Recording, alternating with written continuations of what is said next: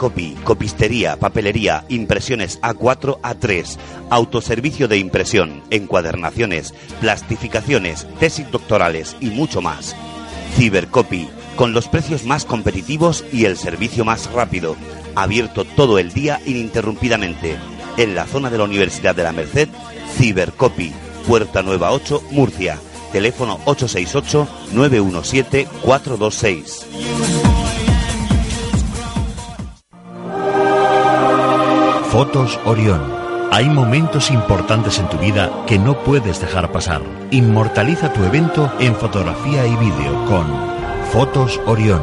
Porque las cosas especiales solo ocurren una vez. Fotos Orión. Profesionalidad y confianza. Calle La Gloria, número 32, frente Antiguo Tornel, La Alberca, Murcia. Teléfono 868 94 30 13.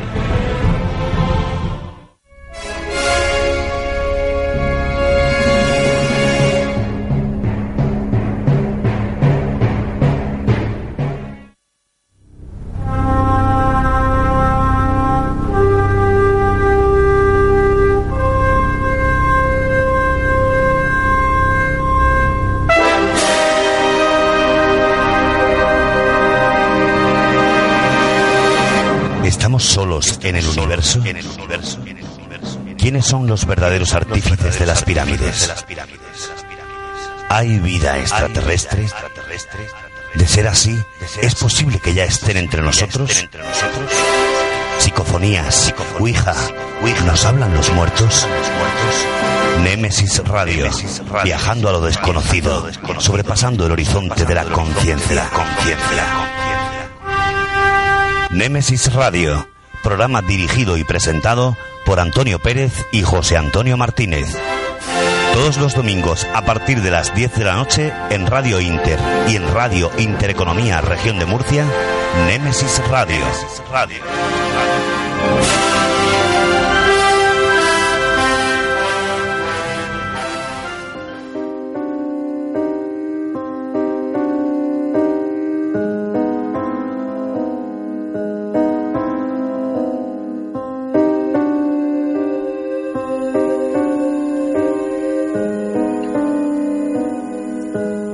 ¿cómo estáis? Buenas noches.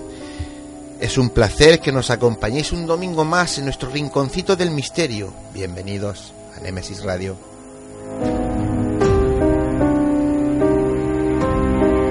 El equipo humano que conformamos el programa os damos las gracias por estar siempre ahí, bien escuchándonos a través de las ondas o tras descargar nuestros podcasts. De verdad, en nombre de todos, gracias por la fidelidad que nos demostráis siempre desde cualquier lugar del mundo.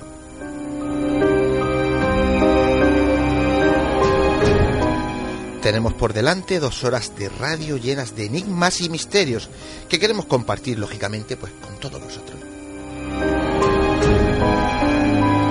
A los mandos técnicos de control, Juan Manuel Segovia ante los micrófonos, José Antonio Martínez y quien nos habla, Antonio Pérez.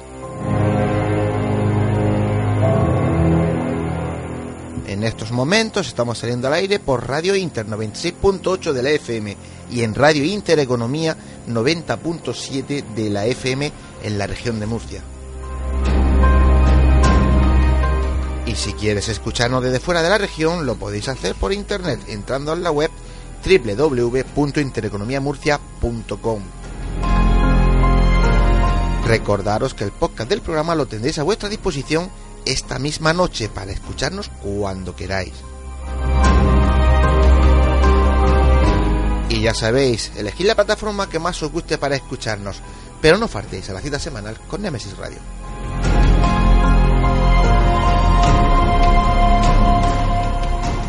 Que sigue ya, ya, José Antonio, buenas noches, ¿cómo estás compañero?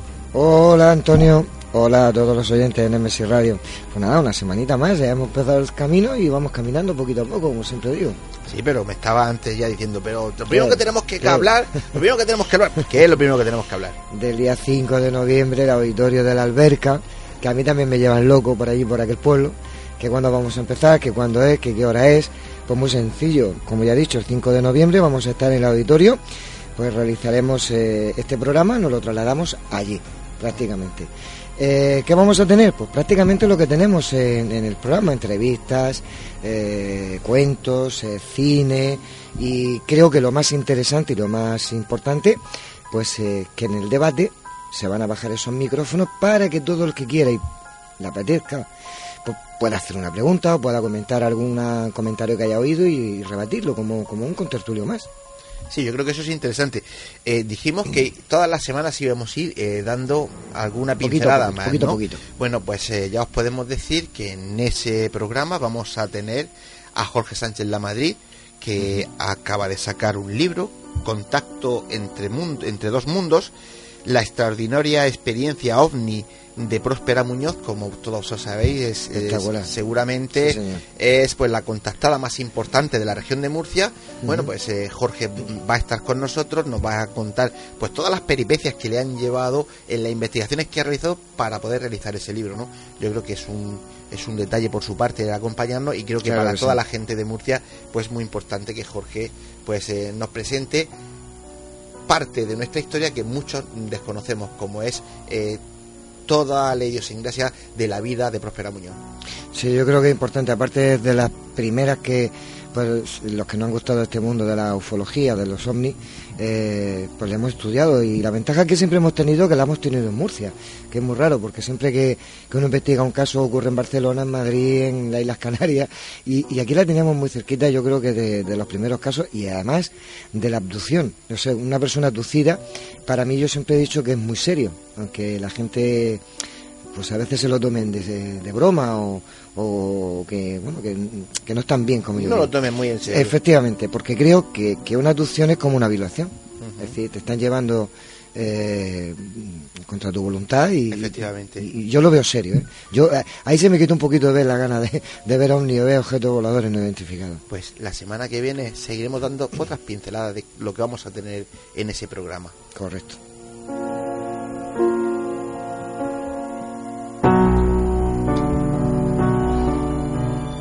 Pues eh, José Antonio, indica a nuestros oyentes las vías de contacto del programa. Claro que sí. Pues, como siempre por Facebook tenemos Nemesis Radio. Ahí encontraréis pues toda la información del programa. Tenemos el, email, el famoso email, nemesisradio.canalmurcia.com, donde podéis eh, pues dejarnos vuestros comentarios, sugerencias. También nos podéis hacer llegar, eh, llegar historias, cuentos, leyendas que conozcáis. O si tenéis alguna foto que os parezca extraña, nos la enviáis psicofonías, psicoimágenes, también nos la podéis enviar y nosotros, pues como siempre digo, la analizaremos y os daremos pues nuestra humilde opinión, humilde, pero opinión.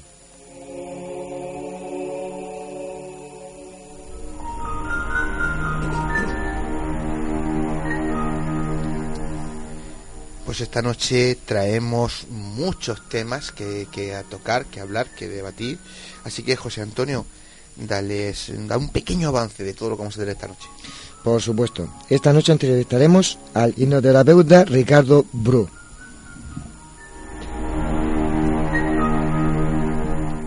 Nuestro compañero Pepe Bernal pues bueno, nos pondrá al día de cómo está el mundo del misterio en las noticias de Nemesis Radio.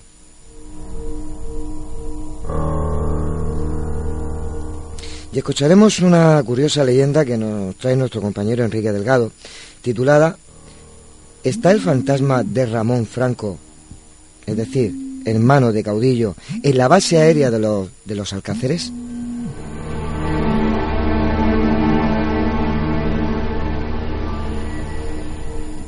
Y esta noche debatiremos sobre ¿es la música una herramienta terapéutica vibracional?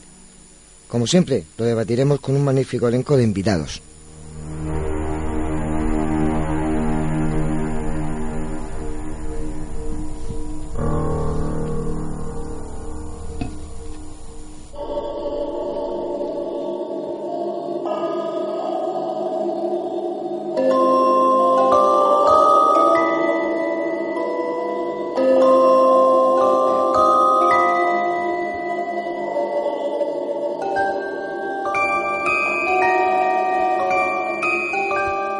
Camino es largo y está a punto de comenzar. Con pinches de la noche. Poneros cómodos, agudizar las orejas, que empezamos.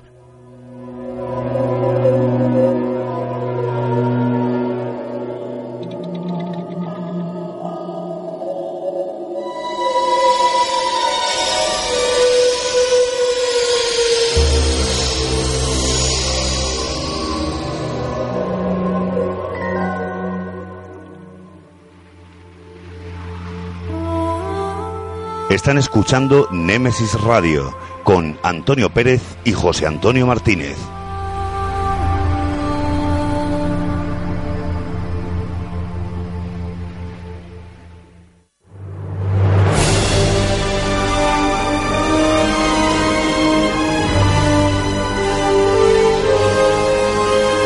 Entrevistas, conocimientos, inteligencia, experiencia. Iniciamos la entrevista de la semana.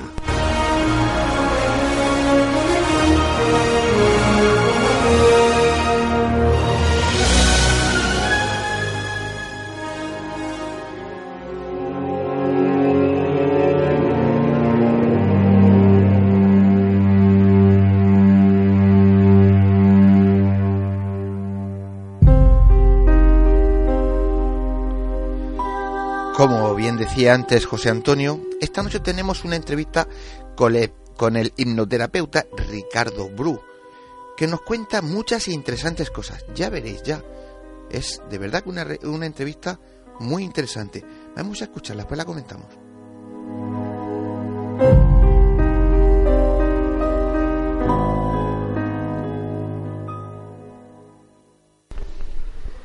Nos encontramos con el hipnoterapeuta Ricard Bru, muy conocido por esas eh, magníficas sesiones en las que hipnotiza a la gente, le hace hacer diferentes cosas.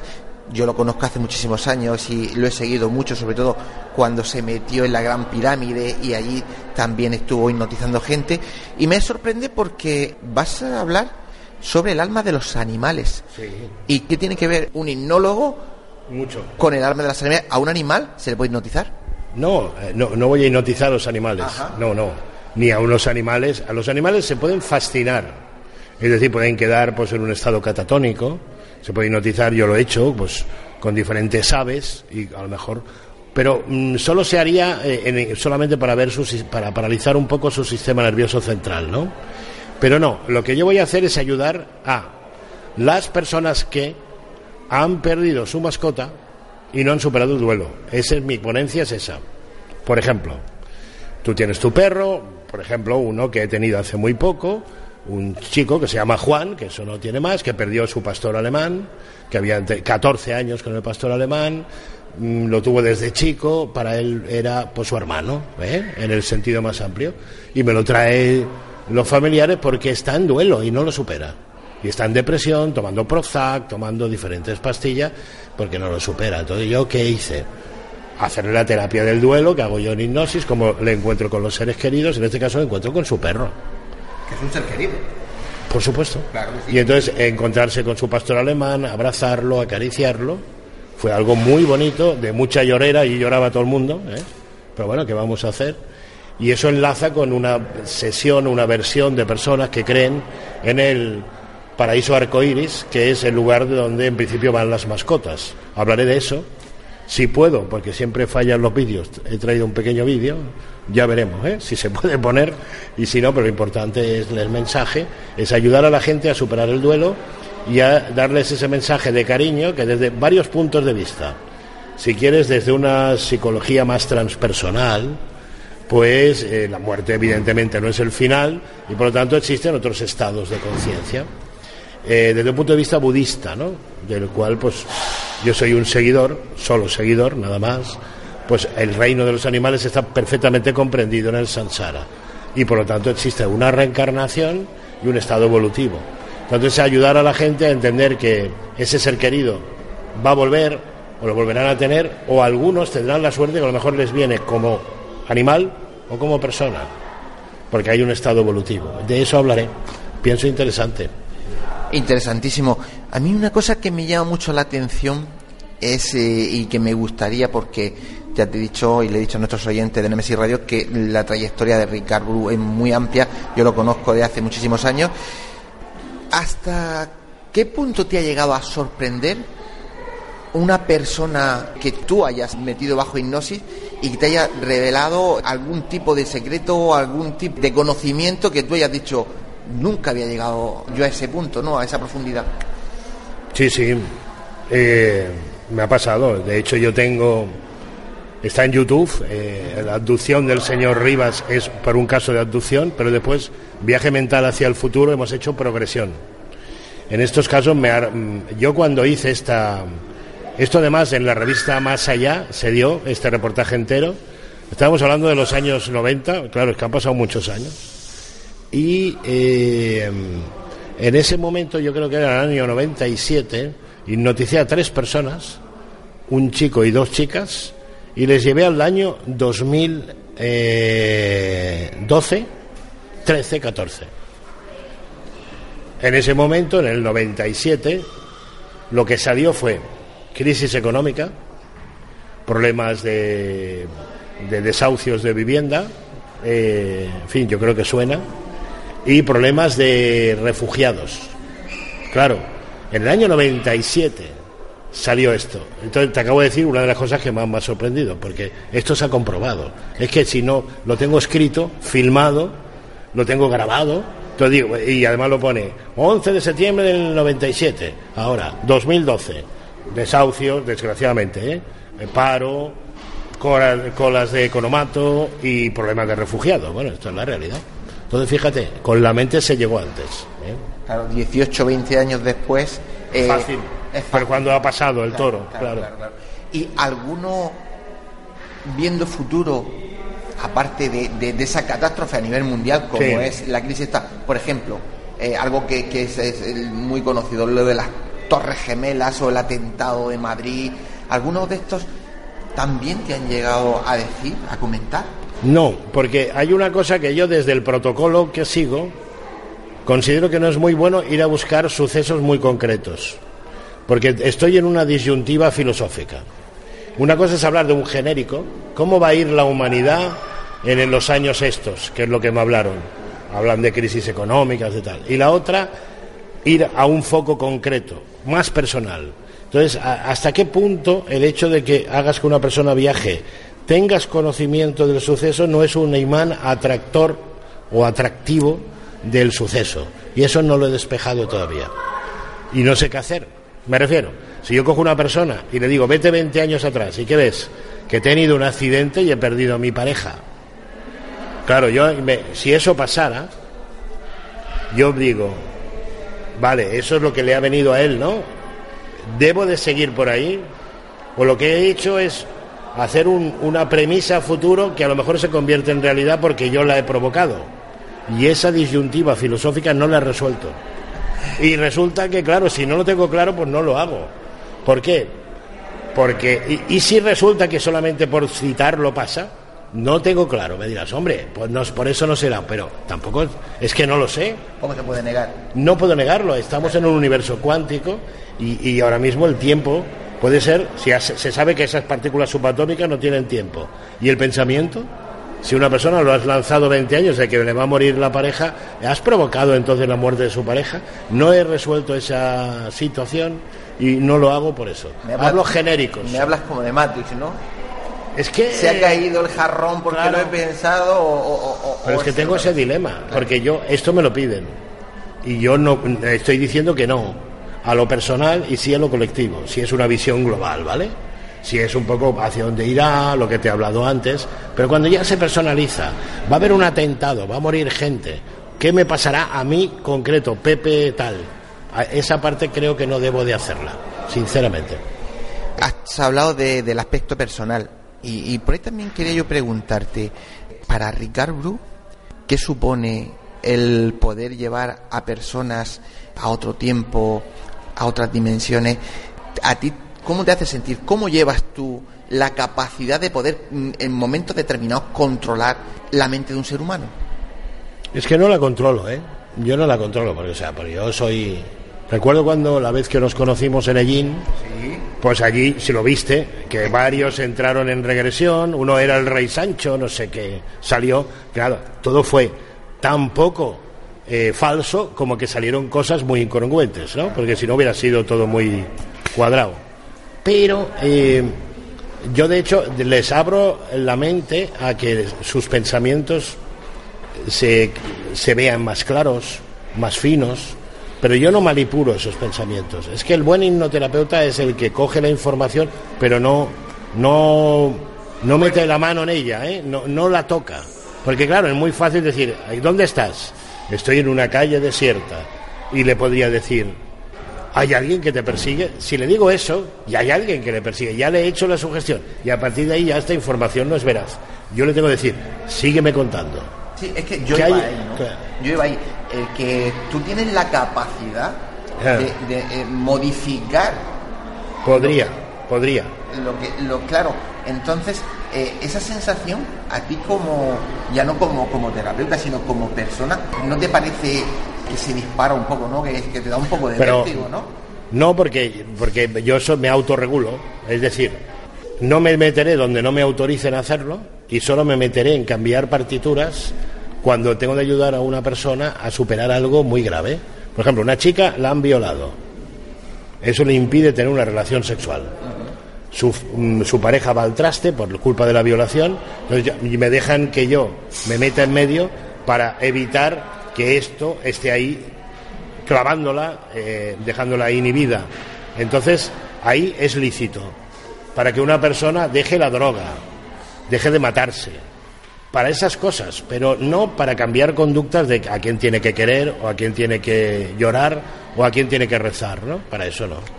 Mis estudios, cuando yo estuve, tú me hablabas antes de Egipto, yo he vivido, he, he vivido también ahí, he vivido en el mundo árabe, y me di cuenta de el poder que tiene no Al Qaeda porque ahora es el ISIS pero es igual ¿eh? siguen estando todos en el poder hipnótico de las madrasas yo estuve en una madrasa ahí vi a niños de siete años haciéndoles sugestión hipnótica a través de vocablos de poder del Corán concretamente hay dos suras que sirven para hipnotizar el occidente no lo conoce mucho pero esta gente es vas a hacer lo que yo te diga cuando yo te diga y de los 7 a los 14 años son programados y a partir de ahí pueden llevar perfectamente el cinturón bomba sin ningún problema. ¿eh? Por lo tanto, es, esa es la hipnosis negativa, efectivamente pero hecha en una madrasa y con malas intenciones, claro. Claro, yo por eso me refería a que eh, tú tienes en tus manos un- una herramienta que bien utilizada, como sueles hacer, eh, ayuda a la gente, pero mal utilizada puede hacer mucho daño también a la gente. Bueno, pero en mi caso yo, por ejemplo, yo tengo, pues te parecerá una tontería, pero estoy de alta fiscal, No, un número de colegiado, No me tal. parece ninguna tontería. Eh, Entonces, soy una persona localizable, una persona en- Muy en- conocida. encuadrada y por lo tanto yo no soy peligroso, porque todo el mundo sabría que soy yo. Claro. El problema es los que no son conocidos, los que no conoce nadie, pero pueden influir en alguien. Esos son más pro- problemáticos que yo, sí. Y eso existe. Claro, y para ir terminando, igual que eh, uno puede, entre comillas, programar a alguien, como estábamos hablando antes, Eh. para que se inmole, eh, ¿se puede desprogramar a un asesino? Sí. Un asesino que ya ha hecho el asesinato, mm, ya, bueno, ya no te sirve. Es antes de que lo haga, sí. Antes de que lo haga se podría evitar que lo hiciera. Y rizando el rizo, un asesino que eh, en serie, que haya matado a varias personas bajo vuestra terapia, la de, la de los terapeutas eh, como tú, ¿podría, podría regenerarse? Psicológicamente sí, judicialmente no, claro. Ese es el problema. O sea, una cuestión es la- el Código Civil, el Código de Enjuiciamiento, por legalmente tiene una pena o una condena. Otra cosa es que psicológicamente podría darle, se le podría dar el alta como curado, pero sus, eh, vamos a decir, sus deberes con la justicia los tendría que cumplir, claro. Bueno, pero estarás conmigo que si se consiguiera que aunque tenga que cumplir sus deberes con la justicia, al salir se pudiese integrar, se estaría ganando muchísimo. Ha habido, eh, ha habido mm, asesinos arrepentidos, a lo mejor no por la terapia, sino por muchos factores, pero que el problema que hay es que la persona que tiene este síndrome de Caín, el problema es la integración social. ¿eh? Entonces, a ver, eh, nadie se va a fiar alegremente, entonces hay muchas cosas. Lo interesante es que podamos intervenir antes de que lo haga, porque después va a ser muy difícil. Pues eh, queridos oyentes de Nemesis Radio, Ricardo Bru, como han visto, hemos empezado eh, ayudando a esas personas que mueren sus seres queridos, esas mascotas que son tan de la familia como otra cualquiera, y hemos terminado con los asesinos. ¿Por qué? Pues porque este señor tiene una trayectoria tan larga, tan grande, tiene tanto campo recorrido que podemos hablar de cualquier cosa y seguro nos sorprendería. Son viejos no, somos un poquito más mayores. Bueno, bueno, pues claro, uno después de 35 años de profesión, pues evidentemente ha pasado el tiempo. ¿eh?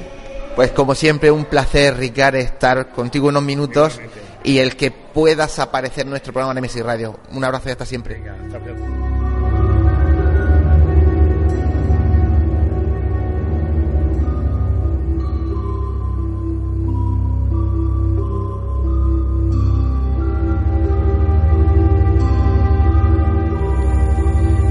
Pues seguro que todos estaréis de acuerdo conmigo que es un- una entrevista interesantísima y que Ricardo Bru, la verdad es que aquí también entra cuerpo a cuerpo sin ningún tipo de problema. ¿Qué te ha parecido, José Antonio? A mí espectacular, yo es para hacer un programa con lo que ha hablado, la verdad que es muy interesante y sobre todo eh, me quedo con lo último, ha dicho cosas muy interesantes y, y de muchísima ayuda, ¿no? Por, por lo menos por los sentimientos de que todos tenemos a- a los- hacia nuestras mascotas o hacia, hacia los animales.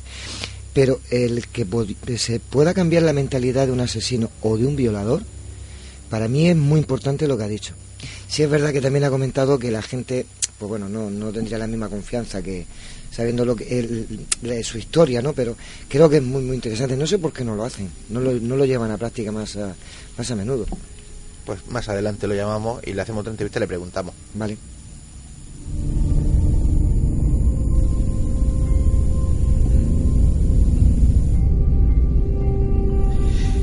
Pues eh, Pepe, Pepe Bernard, compañero, buenas noches. Hola, buenas noches. Eh, esta noche vienes porque mm, vienes a, a- a contarnos cómo se respira en el mundo del misterio estos días, qué noticias que hay. ¿Qué se está respirando? ¿Qué hay, Pepe? Hay de todo, pero hemos sacado las más interesantes, las más misteriosas, las que incluso pueden dar para algún debate. Venga, empezamos con la primera. To- Tomo, tomo nota, ¿eh? La primera es el misterio de la última puerta del templo de Pamadaswami, que se encuentra en la India. Según cuenta la leyenda, en el fondo del templo existen siete cámaras secretas, de las cuales seis ya han sido abiertas, pero la última aún no ha sido abierta, ya que dicen que no se puede abrir todavía. La misteriosa puerta se encuentra bloqueada, según los monjes que la custodian, eh, y está sellada por ondas de sonido creadas desde un lugar secreto y su ubicación se encuentra perdida en el tiempo. En las seis puertas anteriores se encontraron, mm, mm, como si dijéramos, muchos tesoros que valían entre todos 22 mil millones de dólares. Oro y demás. La última puerta no se sabe lo que hay, pero la última puerta, la última cámara, eh, dice que no se puede abrir si no es por un iniciado que aún no existe o no ha venido todavía a este mundo y por eso no se puede abrir todavía. Curioso. Y más el sonido, ¿eh? Muy, muy interesante. Están, pro- están, prote- ¿eh? están protegidos por mantras ancestrales, por eso dice que no se puede abrir. Otra noticia, venga. Pues según a finales del mes pasado, en el Caribe, en, en Puerto Rico, apareció una, una forma que los científicos han visto algunas, muy rara vez, que se llaman, que, lo- que le llaman sprites, una palabra inglesa que tiene que algo que ver como si fuera una palabra, como una imagen mm, rara, y le llaman sprites. Y entonces dice que este tipo de sprites, eh, o medusas, se ubican en... eh, es gigantescos. Dice que tienen unos 85 kilómetros de altura hacia arriba y 30 kilómetros hacia abajo de la Tierra. Son como un, un rayo cósmico que se crea y es un, un, un flash inmenso con una especie de hongo. Inmenso, gigantesco que se produce en la Sí. superficie de la Tierra y del mar. Lo estamos viendo ahora mismo, Pepe nos lo está enseñando. Y, y- Es verdad. y- y es rarísimo. Parece una medusa. Dice que se, desde el año 89 se, han- se vieron desde la, la órbita espacial, pero en la Tierra prácticamente no se ha visto ninguno y se captó el otro día, a finales del mes pasado, uno. Una luz gigantesca como un hongo nuclear. sitio y es un fenómeno natural. Sí, qué curioso. Venga, otra. Pues el telescopio Hubble de la NASA Eso me interesa. ha detectado unas gigantescas esferas de plasma fundido que viajan a impresionantes velocidades. Están a 1200 años luz de la Tierra y estas eh, esferas gaseosas alcanzan el doble de tamaño de Marte, temperaturas el doble que la superficie del Sol y viajan a 850.000 kilómetros por hora. Entonces son dos estrellas que están eh, gemelas, girando Sí. entre sí, al lado de una gigante roja. Y entonces cada ocho años generan unas inmensas Ah, bolas claro. bestiales que surgen al espacio y han podido detectarse. Qué Claro. curioso. Que- Sí, no, no, pero sí. También es una Sí, del sí, espacio. Eso está bien. Venga, otra más. ¿Te gusta, eh? Sí. sí, sí, sí. Bueno, pues a finales de septiembre se produjo aquí en el hemisferio occidental un- una oportunidad de contemplar un raro fenómeno astronómico conocido como luna negra. La luna negra que mucho vincula con el apocalipsis. Algunos amantes de la teoría de la conspiración han encontrado la mención del fenómeno en la Biblia. De acuerdo con los astrónomos, la espectacular luna negra se produce cuando la parte iluminada de la luna se ve atrapada en la sombra de la Tierra, lo que hace prácticamente imposible verla. El fenómeno ocurre aproximadamente cada 32 meses. Pero esta tiene un significado especial debido a que justamente antes se produjo lo que se llama el, el anillo de fuego en el Sol, donde la luna se alinea con la Tierra y el Sol por encima de África, haciendo que aparezca como, como si el Sol se hubiese oscurecido. Entonces, cuando estos dos fenómenos suceden, en la Biblia hablan, en, Mateo capítulo 24, 29 o en Lucas 21, 25, 26, hablan de que cuando el Sol y la luna se oscurezcan los dos a la vez, empezará el inicio del apocalipsis. Pues ya, ya la hemos iniciado, hasta, hasta donde llegamos. Así que hay que tener cuidado. Como Venga, si otra. Mira, voy a decir la última, muy interesante, que es, todos conocemos el- la noticia del- de la próxima B, que era el planeta este que está a cuatro, a cuatro años luz, que es parecido a la Tierra. Entonces, una de las cosas que ya han encontrado características de él son, por ejemplo, que tiene 1,4 1,4 veces el tamaño de la Tierra y que el año tarda 11,2 días, o sea que va a toda velocidad alrededor de la estrella. Está tan próxima a la estrella como Mercurio del Sol. Pero lo que ocurre es que la estrella a la que está es mil veces menos brillante que el Sol, con lo que la temperatura allí oscila entre 30 grados centígrados y 30 grados bajo cero y 110 bajo cero y 30 sobre cero. O sea que podría ser habitable y se supone que hay océanos y hay agua. Eh, lo que pasa es que a lo mejor al ser más pequeña, el- el so- el- la, la- la estrella que la... Pero se calcula que tiene- no, pero mismo. que tendría menos vida que nosotros incluso. A lo mejor nosotros nos quedan 5.000 millones de años, pero nuestro sol todavía queda esa vida. No, pues nosotros vivimos pero la- 80. es- ya, bueno, ya, pero me refiero a eso, que al ser una Sí. estrella más pequeñita... Tendrá menos mejor vida. Tendrá menos vida.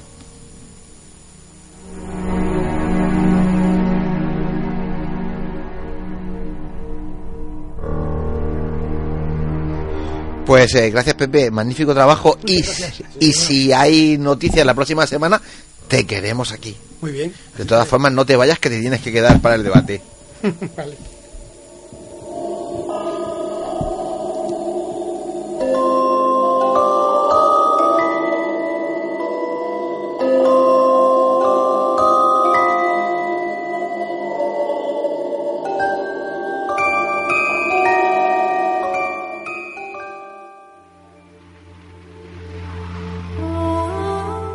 Están escuchando Némesis Radio con Antonio Pérez y José Antonio Martínez.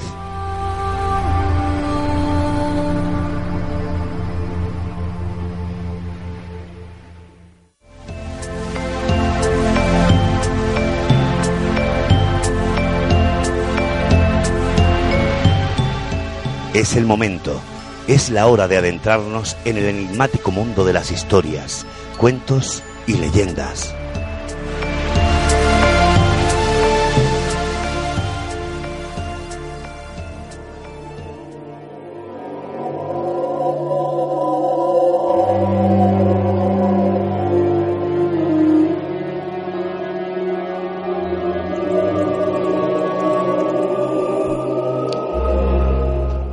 Esta noche escucharemos una curiosa leyenda que nos trae nuestro compañero Enrique Delgado, titulada ¿Está el fantasma de Ramón Franco, hermano del caudillo, en la base aérea de los Alcázares? Enrique compañero, buenas noches. ¿Es una historia, es una leyenda o las dos cosas? ¿Quieres comentarnos algo antes Bueno, de escucharla? Yo creo que puede ser una leyenda, ¿no? Cuando hablamos de, fantasmas y además si tocamos el nombre de una persona conocida, en este caso de Ramón Franco, que más allá de ser el hermano de- del caudillo, como tú bien has comentado, era un prestigioso piloto de primeros del siglo XX, pues llama la, atención. Eh, lo sorprendente también es que es una historia de hace relativamente poco. Eh, eh, lo que he podido indagar e investigar, el suceso parece que sucedió hace tres años, por tanto, bueno, pues es algo que no nos tenemos que remontar a siglos atrás, sino que la tenemos de máxima actualidad.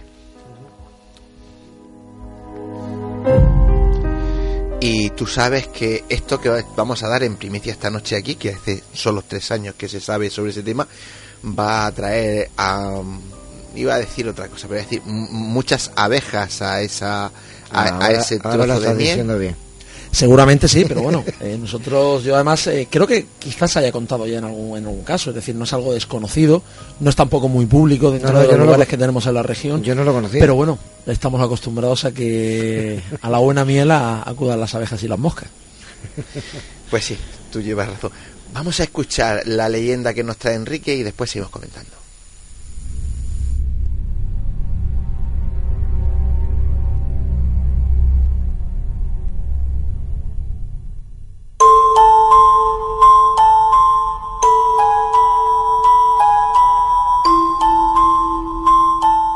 Buenas noches amigos y amigas, bienvenidos un domingo más a Nemesis Radio, este pequeño rincón de cuentos, de leyendas, de relatos que sé que os gustan tanto y que además os acercan esos misterios de esta región de Murcia tan desconocida no solo a nivel naturaleza, no solo a nivel playas en muchos aspectos, sino también a nivel misterio. La semana pasada hablaba de la Aparecida, esa diputación de Cartagena con esa leyenda, con ese nombre tan peculiar. Esta noche nos vamos a ir cerca, nos vamos a ir a un lugar de playa, a un lugar de veraneo, nos vamos a ir a los Alcázares, que lo único que puede tener de similitud con la Aparecida es que ambas tienen una base aérea, o tenían, porque la Aparecida está ya desmantelada, ahora mismo no deja de ser parte del campo de Cartagena, pero la de los Alcázares sí sigue activa. Y aquí es donde nos vamos a parar, en esa base aérea de los Alcázares. Como curiosidad, os diré que el primer hidroavión que voló en España, un 12 de diciembre del año 1915, salió de ese aeródromo de los Alcázares. Además, eh, importantes nobles y personajes de primeros del siglo XX estuvieron eh, destinados o mandando en dichas instalaciones. Eh, por ejemplo, hablamos de Alfonso de Orleans y Borbón, Alfredo Quindelán o Ricardo Burguete, un héroe de la guerra de Marruecos. ¿no? Eso sumado a ese primer hidroavión que os he comentado de 1915, pues tiene una historia, o por lo menos un lugar que merece la pena ser visitado. Además, como todo lugar que se precie, pues empieza a tener su leyenda negra, que es para lo que estamos esta noche. Por ejemplo, se habla de un terrible accidente de un hidroavión, un Dornier eh, número 13 en concreto, que llevaba cuatro ocupantes, fallecieron los cuatro con encima el agravante de que el piloto fue decapitado por la hélice delantera del hidroavión. Por mucho que se buscó la cabeza por el Carmolí, por los Urrutias, nunca se encontró. Dicen que probablemente eh, cayera al Mar Menor y nunca fue encontrada. Pero eso tampoco es la leyenda, no es la leyenda de, de una cabeza que desaparece en el Mar Menor. La leyenda de esta noche es que quizás en el pabellón de oficiales habita un fantasma. Y no es un fantasma cualquiera, es el fantasma de Ramón Franco. Quizás la mayoría no sepáis quién es Ramón Franco, pero algo que os va a empezar a helar la sangre es cuando yo os diga que es o era el hermano pequeño de Francisco Franco. Sí, amigos, Ramón Franco estuvo también en esa base aérea de, los Alcázares. Un piloto mmm, muy reconocido, de gran reputación. Eh, por ejemplo, fue uno de los héroes de, del vuelo Plus Ultra, ese famoso vuelo que recorrió el Atlántico saliendo desde Huelva con escala en Río de Janeiro y bajada hasta Buenos Aires. Considera uno de los mejores pilotos de su época. Nada afín, sin lugar a dudas, a, su hermano. Era una persona republicana, era una persona que no se conocía eh, su faceta, digámoslo, de ser discreto o de frecuentar la iglesia. Eran más bien los bares y los prostíbulos lo que hacían perder la cabeza a este hombre, que curiosamente fue varias veces en lista eh, durante la República. Una de ellas en concreto en Barcelona con Esquerra Republicana. O sea, fijaros que no tenía absolutamente nada que ver con la ideología del hermano. Sin embargo, una vez estallada la guerra civil, eh, se alistó al bando nacional y tuvo una muerte muy extraña. Falleció en 1938 cuando parece que iba a bombardear, no se sabe muy bien si Barcelona o Valencia, un avión cargado de, de bombas y hay quien habla de sabotaje. No todos los generales y altos mandos del bando nacional le hacía gracia que Ramón Franco eh, pilotara con ellos. Pero lo curioso es lo que sucede hace tres años en ese pabellón de oficiales de, de los Alcázares. Como os he dicho, la leyenda de esta noche, así la han presentado mis compañeros, es si el espíritu de Ramón Franco está presente allí. Y esto viene a raíz de una historia que cuenta un transportista que va en diciembre del año 2013 a entregar eh, pues un paquete, va a entregar un paquete a la cafetería de dicho aeródromo. El aeródromo está activo, es visitado por, por turistas, por, por diferentes grupos de gente que quieren ver aquel lugar. Cuando pasaba la furgoneta de este hombre, en el pabellón de oficiales creyó escuchar extraños ruidos, lamentos y decidió parar el vehículo. A pesar de que las ventanillas estaban cerradas, se escuchaba perfectamente esos lamentos, esos gritos. Según iba escuchando los lamentos, se fue acercando y la sangre se le heló al ver a través del sucio cristal, el edificio estaba cerrado con llave, eh, una pequeña luz. Según se iba acercando, vio como alguien lo miraba. Era un espectro, tal cual lo define. Una persona con pelo largo, miraba fijamente a este transportista con los ojos fuera de órbitas y una sonrisa espeluznante. Solo tenía la mitad superior del cuerpo y se encontraba o parecía estar flotando sobre un sillón. Tenía un camisón viejo blanco y estaba junto a una mesita donde había una vela leyendo un libro que parecía ser muy antiguo. Al ver esto el transportista empezó a gritar, empezó a pedir auxilio y enseguida los eh, militares, marineros, oficiales que se encontraban allí de guardia, eh, fueron corriendo, el hombre les contó lo que había pasado y entonces abrieron, tuvieron que abrir con llave y comprobaron varias cosas que llamaron la atención. La primera es que en el suelo, que llevaba tiempo con vistas de estar cerrado, se veían las huellas de que alguien hubiera pasado por ahí entre el polvo. Los presentes también hablan de que se olía a ese olor que deja una vela cuando se apaga como si estuviera recién apagada. La vela se encontraba apagada en esa mesita que había eh, descrito el, el transportista, pero tenía pinta de haberse usado recientemente. Ese olor era de vela apagada. Fueron varios los testigos que pudieron verlo. No había ningún libro, no había ningún libro. Eh, el transportista se encontraba en estado de shock y alguien le preguntó si se había fijado en el título. Parece ser que lo hizo un poco en tono jocoso, como diciendo, bueno, venga, vamos a ver qué libro estaba leyendo. Era el Quijote, era la Divina Comedia. Y el transportista, en tono serio, dijo, bueno, pues ustedes no me creen, no me crean. Pero estoy seguro que en la portada ponía águilas y garras. Automáticamente el soldado que hizo la pregunta se quedó blanco y se echó para atrás. Y es que hacía poco que había habido una visita guiada al Museo Aeronáutico y una de las guías habló que cuando Ramón Franco fue jefe de esa base aérea, eh, el libro, finales de los años 30, eh, había escrito un libro allí, estando destinado, el título de ese libro era Águilas y Garras. Cuando se empieza a tirar de historia, parece ser que no es el único suceso que hay, sino que eh, gente cuenta que, bueno, allí pues han escuchado ruidos, se han escuchado lamentos, el edificio sigue tal cual se construyó aproximadamente en los años 20 del pasado siglo y que pueda haber impregnación. Fijaros lo que he contado al principio, una base aérea que sirvió en la guerra civil, una base aérea con ese accidente tan trágico en el Carmolí, eh, un hidroavión que iba buscando precisamente la base aérea de los Alcázares, y quién sabe, quién sabe si ese espíritu que ronda por ese pabellón, por ese pabellón de oficiales, eh, es el espíritu de Ramón Franco, un personaje de la historia española que a lo mejor descansa su espíritu al menos en un lugar de nuestra región. Espero que os haya gustado la historia. Volveremos la semana que viene, el próximo domingo, con otro relato de, algún lugar de aquí de nuestra región. Y recordaros que tenemos en marcha ese concurso de microrelatos para Halloween, con premios que os iremos adelantando en los diferentes programas. Ya está Antonio Pérez gestionándolo y que es muy fácil. Tenéis hasta el domingo 23 de octubre para hacernos llegar los relatos, los cuentos, por favor que no sean muy largos, tampoco ponemos un límite, pero que sea algo que, que pueda contarse en dos, tres minutos. Lo podéis hacer a través del Facebook de Nemesis Radio, de mi propio Facebook, Enrique Delgado Ross, o al correo del programa, nemesisradio.canalmurcia.com.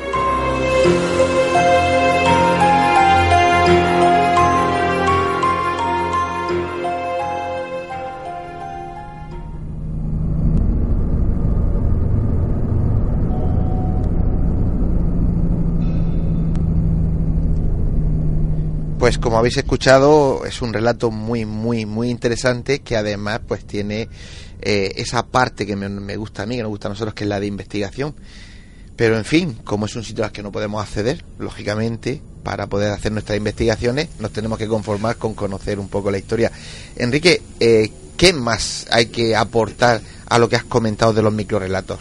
¿Qué más tenemos que decir? Bueno, pues sobre todo lo que se ha dicho aquí al, terminar, es decir, que la gente intente ser lo más corta y precisa posible. Eh, la idea que tenemos es intentar teatralizarlos, eh, que queden chulos como se suelen contar las historias de miedo, como se hacía siempre antes en los programas de radio, que, que estaba uno asustado con, con una música fantástica que nos pondrá nuestro técnico. Entonces eso, intentar que no se vaya más de los tres minutos. Tenemos un límite, porque se nos echa el tiempo encima. Efectivamente. Eh, la idea es que se emitan para el día 30 de octubre, puesto que el día siguiente es la, la noche de Halloween, y eh, vamos a dar de margen hasta el domingo 23, el domingo de la próxima semana. Desde esta semana pasada tenemos un evento creado en Facebook. Efectivamente. La gente a través de allí pues puede ver la información, incluso hacerlos llegar por allí directamente.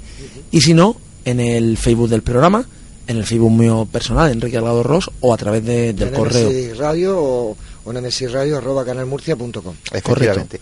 Pueden mandarlo a cualquiera de, de esas, de esas direcciones, de esos lugares, y nosotros, lógicamente, lo iremos compilando, lo iremos escuchando. Y bueno, sí hay que decir que a los tres primeros, pues le haremos un, un pequeño sequio que sabemos, todavía no lo vamos a hacer oficial ni vamos a decirlo, pero sabemos que le va a dar, le va a dar, vamos, le va a crear mucha ilusión a cualquiera que se los pueda llevar. Además, no vamos a decir nada porque, como tú dices, es una sorpresa que, que nadie se imagina.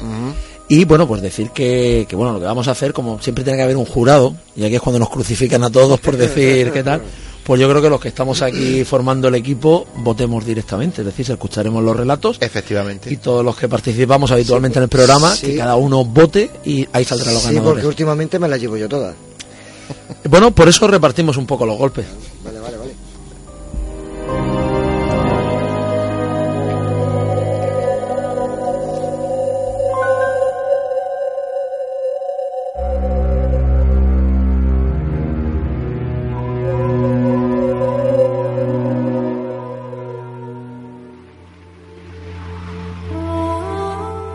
Están escuchando Némesis Radio con Antonio Pérez y José Antonio Martínez.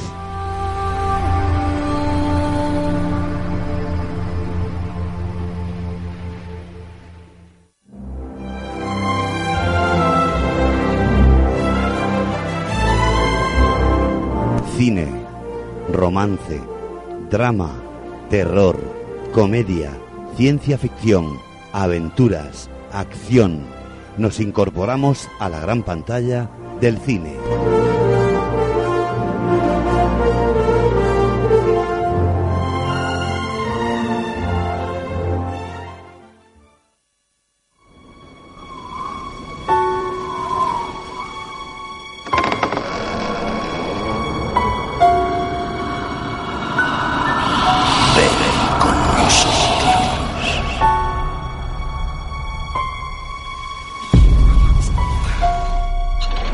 Sally, ¿te gusta la casa? Hemos trabajado mucho para tenerla lista. Esta casa no es segura para una niña. Te esperábamos. ¿Quiénes sois? Libéranos. Libéranos. Te llamas Sally. No quiero vivir en esta casa. Solo ha sido una pesadilla. No me moveré de aquí.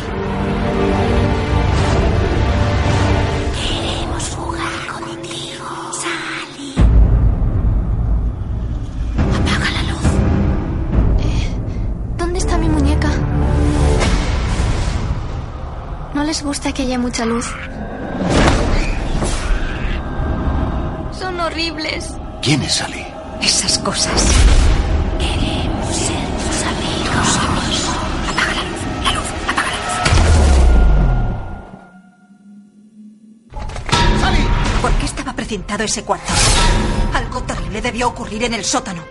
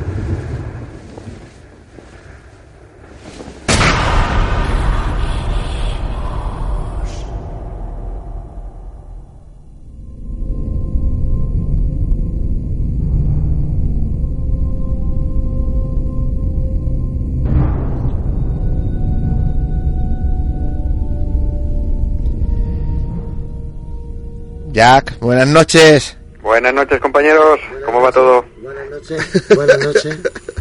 Yo te pillaré, yo te pillaré, yo te pillaré. ¿no? Ya vamos con terror otra vez, ¿eh? De verdad, lo tiene asustado. Ahora al final, ese golpe tan fuerte, ha pegado un bote en la silla y digo, este rompe el micro. Yo no sé por qué se asusta tanto. No sé, no sé, yo qué sé, yo qué sé. Pero si no da miedo. No, Pues eh, escúchame, esta noche nos trae una de estas pe- eh, películas que tanto nos gustan a José Antonio y a, a él sobre todo, ¿no? Eh, no tengas miedo a la oscuridad. Eh, cuéntanos algo de ella. Pues es una gran película, a pesar de ser moderna, y ya sabéis que yo, lo moderno y yo chirriamos un poco, no por nada, sino porque la verdad es que están muy faltos de ideas en cuanto a guiones, al menos en un, un gran porcentaje de películas, desde mi punto de vista, obviamente. Esta está muy bien. Es eh, una película de 2010, está interpretada por eh, Kathy Holmes y por Guy Pearce, y la, la verdad que es una película maravillosa. La trama es, es- está muy bien muy bien desarrollada. No en vano detrás está la mano de Guillermo del Toro. Eh, y es una película digna de verse. Eh, está basada en una película anterior. Esta historia es muy curiosa porque es una película de los años 70 de principios de los 70 eh, no recuerdo la fecha exacta, es muy difícil de encontrar, yo la volví a encontrar mucho tiempo después, y es una película que mi hermano me contaba cuando yo era pequeño, y que le había dado muchísimo miedo.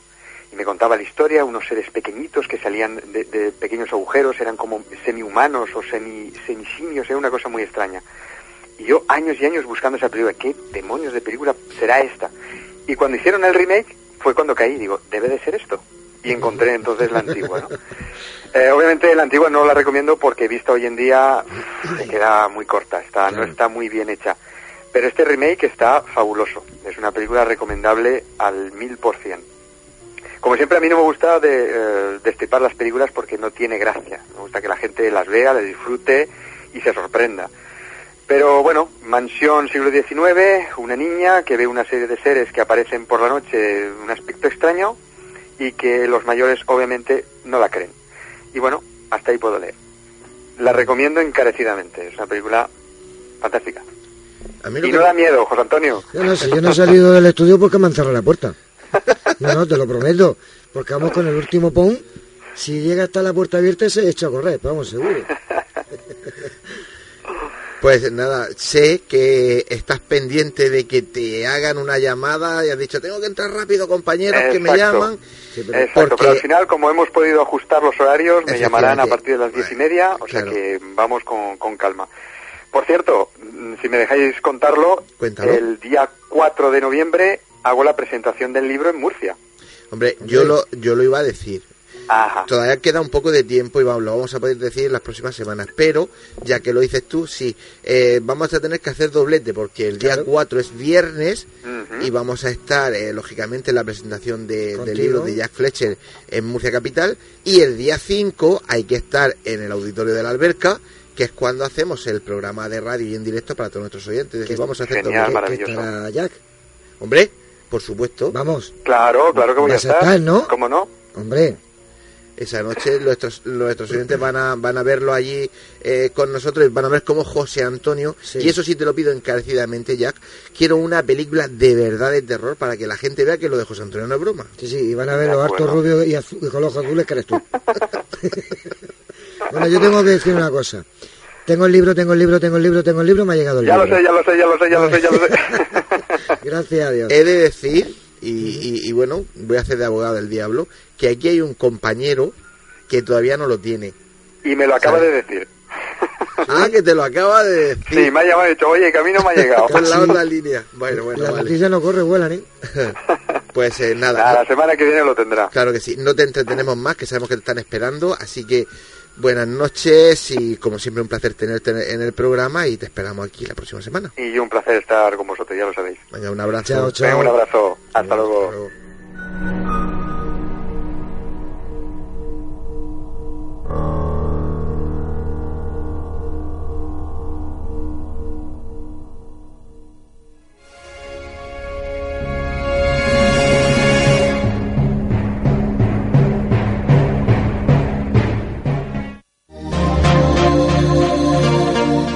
Cibercopy, copistería, papelería, impresiones A4, A3, autoservicio de impresión, encuadernaciones, plastificaciones, tesis doctorales y mucho más.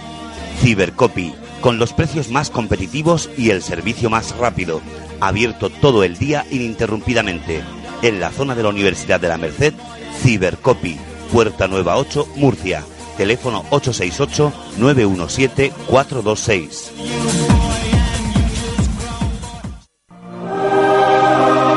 Fotos Orión. Hay momentos importantes en tu vida que no puedes dejar pasar. Inmortaliza tu evento en fotografía y vídeo con Fotos Orión. Porque las cosas especiales solo ocurren una vez. Fotos Orión. Profesionalidad y confianza. Calle La Gloria, número 32, frente a Antiguo Tornel, La Alberca, Murcia. Teléfono 868 94 30 13.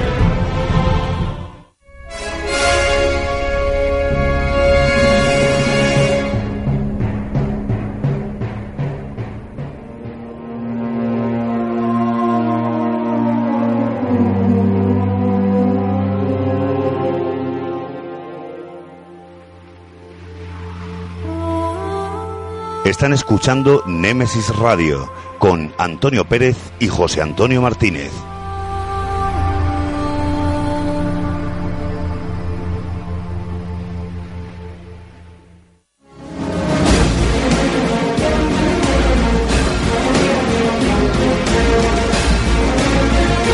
Tertulia. Un tema interesante nos llega a este debate.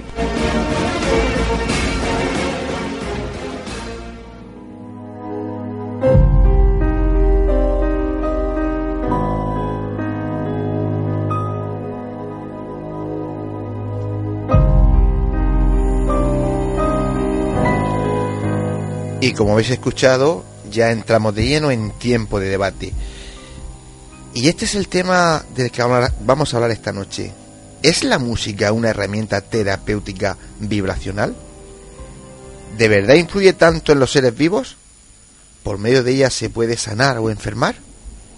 ¿O es como dicen otros, solo un negocio muy bien montado por cuatro listos que juegan con las ilusiones y se, y se enriquecen con el bolsillo de, de, de otros, de los ajenos, ¿no? Como siempre lo debatimos con un magnífico elenco de invitados, ¿verdad, José Antonio? Pues sí, eh, esta noche estamos bien cubiertos, la verdad. Eh, yo no sé si la música llegará a ser... Hombre, yo sé que la música a mí me ha hecho vibrar, eso sí, y me ha movido sentimientos, pero hasta ahí. Y precisamente esta noche no voy a hacer yo la intro, la va a hacer nuestro amigo Enrique, eh, Enrique Delgado. Así que sin más preámbulos, vamos a oír la intro que ha hecho nuestro amigo Enrique Delgado.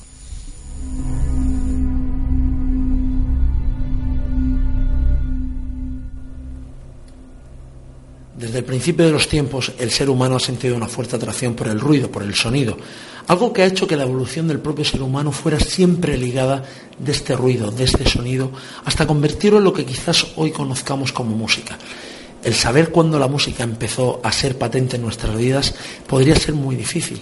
Hablan en la época de la prehistoria de danzas, con cánticos que aquellos eh, primitivos hombres realizaban para avivar cosechas, para ahuyentar a los malos espíritus y también, como no, para intentar eh, llamar a la diosa de la procreación. La música obviamente ha ido evolucionando. De huesos, piedras y conchas de animales se pasaron a rudimentarios instrumentos de cuerda y viento, algunos los cuales hoy en pleno siglo XXI se siguen fabricando y utilizando. La música ha ido siempre ligada y cogida de la mano de la civilización humana. Religiones, pueblos y civilizaciones han tenido su canción, su himno, algo que los ha identificado, algo que siempre los ha hecho partícipes de ser ellos mismos, más allá de un color, más allá de una bandera. Un himno es respetado en cualquier lugar donde se toque, sea de la procedencia que sea. La música propiamente dicha también ha sufrido una evolución.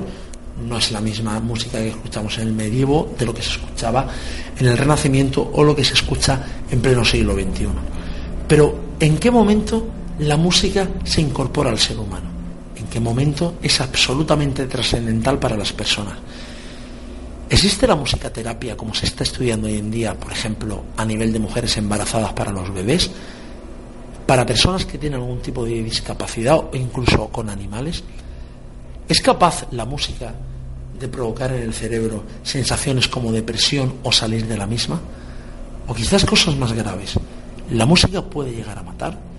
¿Escuchar una determinada canción puede hacer que se quiera matar a otra persona o que se pueda inducir al suicidio?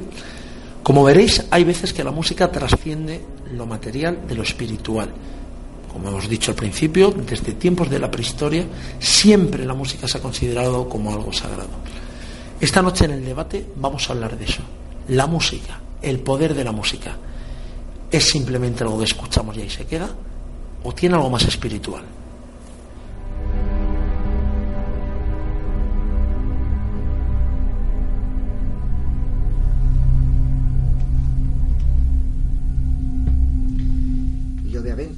Yo la intro porque tenemos eh, prácticamente, eh, bueno, tenemos a dos eh, músicos, por eso no he hecho yo la intro eh, en esta ocasión. La ha hecho Enrique Delgado, como músico que es. Y bueno, vamos a presentar ya que estamos hablando. Enrique Delgado, buenas noches. Buenas noches de nuevo. Gracias por hacer trabajo. Nada, ha sido un placer. Pepe Benjo, buenas noches. Segundo Muy buenas músico. noches. Pepe Bernal. Hola, buenas noches. José Ramón Sánchez. Hola, buenas Nosotros musicales noches. Nosotros de músico lo justo, ¿verdad? Efectivamente. Bueno, pues eh, mm, yo voy a dar paso al primero que quiera hablar. Espérate, perdón, perdón, señores oyentes de Nemesis Radio. Antonio Pérez, buenas noches. Buenas noches. Yo tengo la sensación que lo haces por ningunearme. Que no, José, escucha, si estamos toda la noche hablando, se me pasa. Es que es una cosa na- natural, normal, yo qué sé. Venga, va, Antonio. Venga, bueno, vale. Buenas noches, sí, buenas noches. Bueno, vamos a ver. eh, simplemente, eh, ¿quién de vosotros quiere eh, empezar a hablar del tema? Porque yo he dado mi pequeña opinión, pero yo esta noche voy a hablar poco.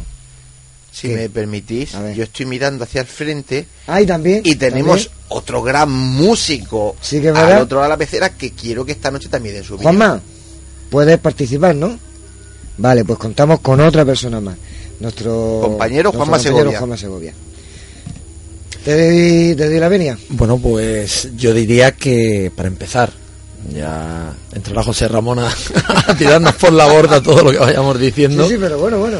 Pero bueno, yo estoy convencido que la música tiene un poder mágico, tiene algo. Eh, como he dicho en la presentación, desde el principio de los tiempos eh, se ha utilizado en danzas, en rituales. Eh, últimamente está comprobado, diferentes médicos recomiendan y vemos los vídeos de esas madres embarazadas poniéndose los auriculares en, la barriga, ¿no? Dicen que a partir de las 16 semanas el feto ya es capaz de identificar esa música, de, de sentir emociones, ¿no? Y no solo por el lado positivo de lo que pueda ser. Eh, gente con discapacidades eh, físicas, psíquicas, está demostrado que, que la música le- les ayuda a evolucionar también. Asimismo con, con animales también se, Animales, se ha probado. sí.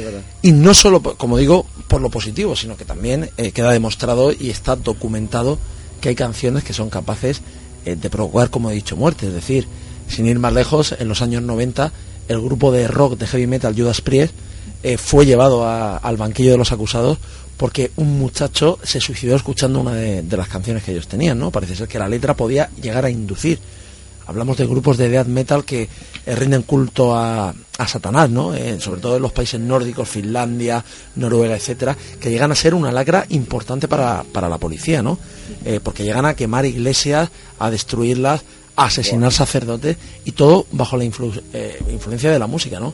Por tanto, yo creo que sí podemos estar hablando de que algo hay ahí. Pepe. Yo voy a ser Ven, más, yo. voy a ser más angelical. A ver. Eh, yo no voy a desmentir nada de lo que ha dicho Enrique.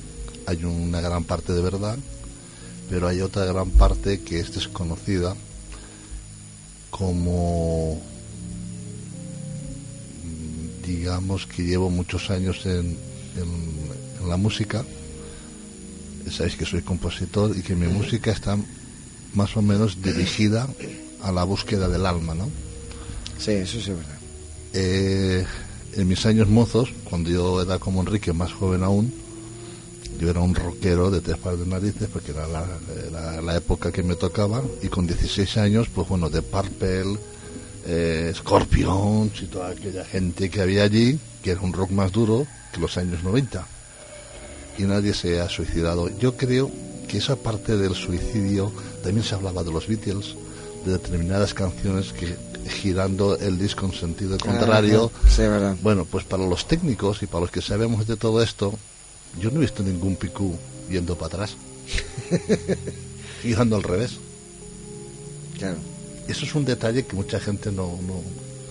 Es un bulo que corre, corre por la calle y tal. Mm, Yo he estado en conciertos, pero de estos duros, duros, duros, duros, de la época, eh, de la época del, del SD y de la época, eh, digamos, más, más dura de, de- de- de la revolución musical, porque lo que hay ahora es una revolución, pero es una revolución, no sé, muy, muy, muy, eh, muy light, muy, ¿no? En aquella época y, y- y sobre todo a mí me, me- me- encanta pues Scorpions y compañía y sobre todo las baladas. Porque las baladas después de estar ahí pegándole fuerte el rock y, y no yo estuve en un, en un concierto de los Scorpions y quería decir lo que tú has dicho Enrique que mm, en el momento que tocaron una de sus baladas más eh, no me acuerdo ahora del nombre más más em, eh, más famosas estábamos en una euforia terrible que si en ese momento eh, las muertes se producen por porque entras en un estado catatónico que te produce la música y que hay mucho tiempo para que yo vaya diciendo más o menos los estados de conciencia que produce la música. Pues es increíble cómo de estar cañero y de todo empiezan las dos baladas seguidas y como tu cuerpo hace boom para abajo. se viene abajo No, hay una cosa que yo, por ejemplo, dándole la razón a Pepe, eh, no significa que vayamos a, a tener esa teoría que, por ejemplo, ciertas eh, religiones tienen de que escuchar heavy metal o rock es la perdición y esto es el demonio. Obviamente, yo también veintitantos años o treinta escuchando rock and roll y nunca se me ha pasado por la cabeza Claro. suicidarme. Lo que sí que es verdad que lo que dice Pepe, que te puede influir un estado de ánimo, es cierto que dependiendo eh, la fragilidad que puede tener una determinada persona al momento que está atravesando una determinada canción, sea de rock o sea de lo que sea, le puede hacer eh, dar un cambio. Yo, yo solamente voy a decir que las mejores baladas las he oído de boca de rockero. Eh, Pepe Bernal. Hola, buenas noches. Mira, lo que hablabais vosotros del cerebro, hay que tener en cuenta que la tonalidad afecta a una parte del cerebro, el ritmo a otra y la letra, que es nuestro amigo Juanma, a otra parte del cerebro. Por eso es lo que estabais diciendo. Por ejemplo, la tonalidad afecta al corte prefrontal, al cerebelo y al lóbulo temporal. El ritmo al corte frontal izquierdo, al corte parietal izquierdo o al cerebelo derecho. Y la letra al área de broca, al corte visual, al corte motor. Entonces, por eso es por lo que la música puede afectar a, a determinadas partes del cerebro. Y puede entrar en un estado catatónico dependiendo de si esa persona tiene algún problema cerebral, sobre todo. Vale, un, un momentito, eh, quiero oír la opinión de José Ramón. José Ramón. Bueno, yo mm, realmente lo de la lo de la música es tremendamente curioso, aunque aunque hay algunos mm, algunos estudios en los que parece que la que la música puede también afectar a los a los animales, pueden tener algún tipo de reacción. Eh, pero parece que el cerebro humano está como, como muy predispuesto a la, a la música.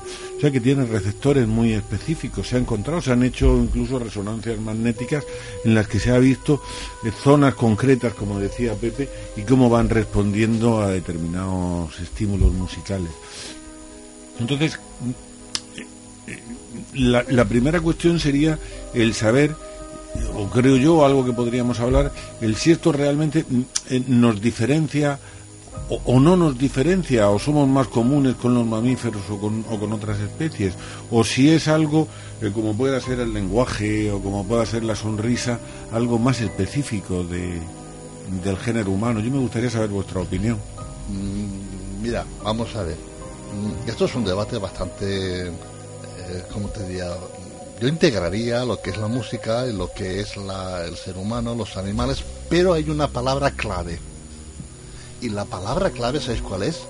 la vibración. Música es vibración. Esto es vibración. La luz si la apagamos es vibración. Todo es vibración. Por consiguiente al ser vibración nos infunde o sea nos em, no- nos afecta a nosotros animales plantas todo lo que nos rodea o sea no es ningún estudio ha dicho que si el cerebro o no lo que decía Pepe Bernal es verdad. O sea, la música depende de la vibración. Depende de la vibración, afecta a una parte o a otra. Yo creo que lo he dicho muchas veces, pero no, no se acuerda. Mirad, eh, está todo inventado. Mira si está todo inventado, que a Enrique le va a sorprender lo que yo le voy a decir. Alguien de la mesa, tú sí, tú lo sabes porque lo he dicho en otra ocasión.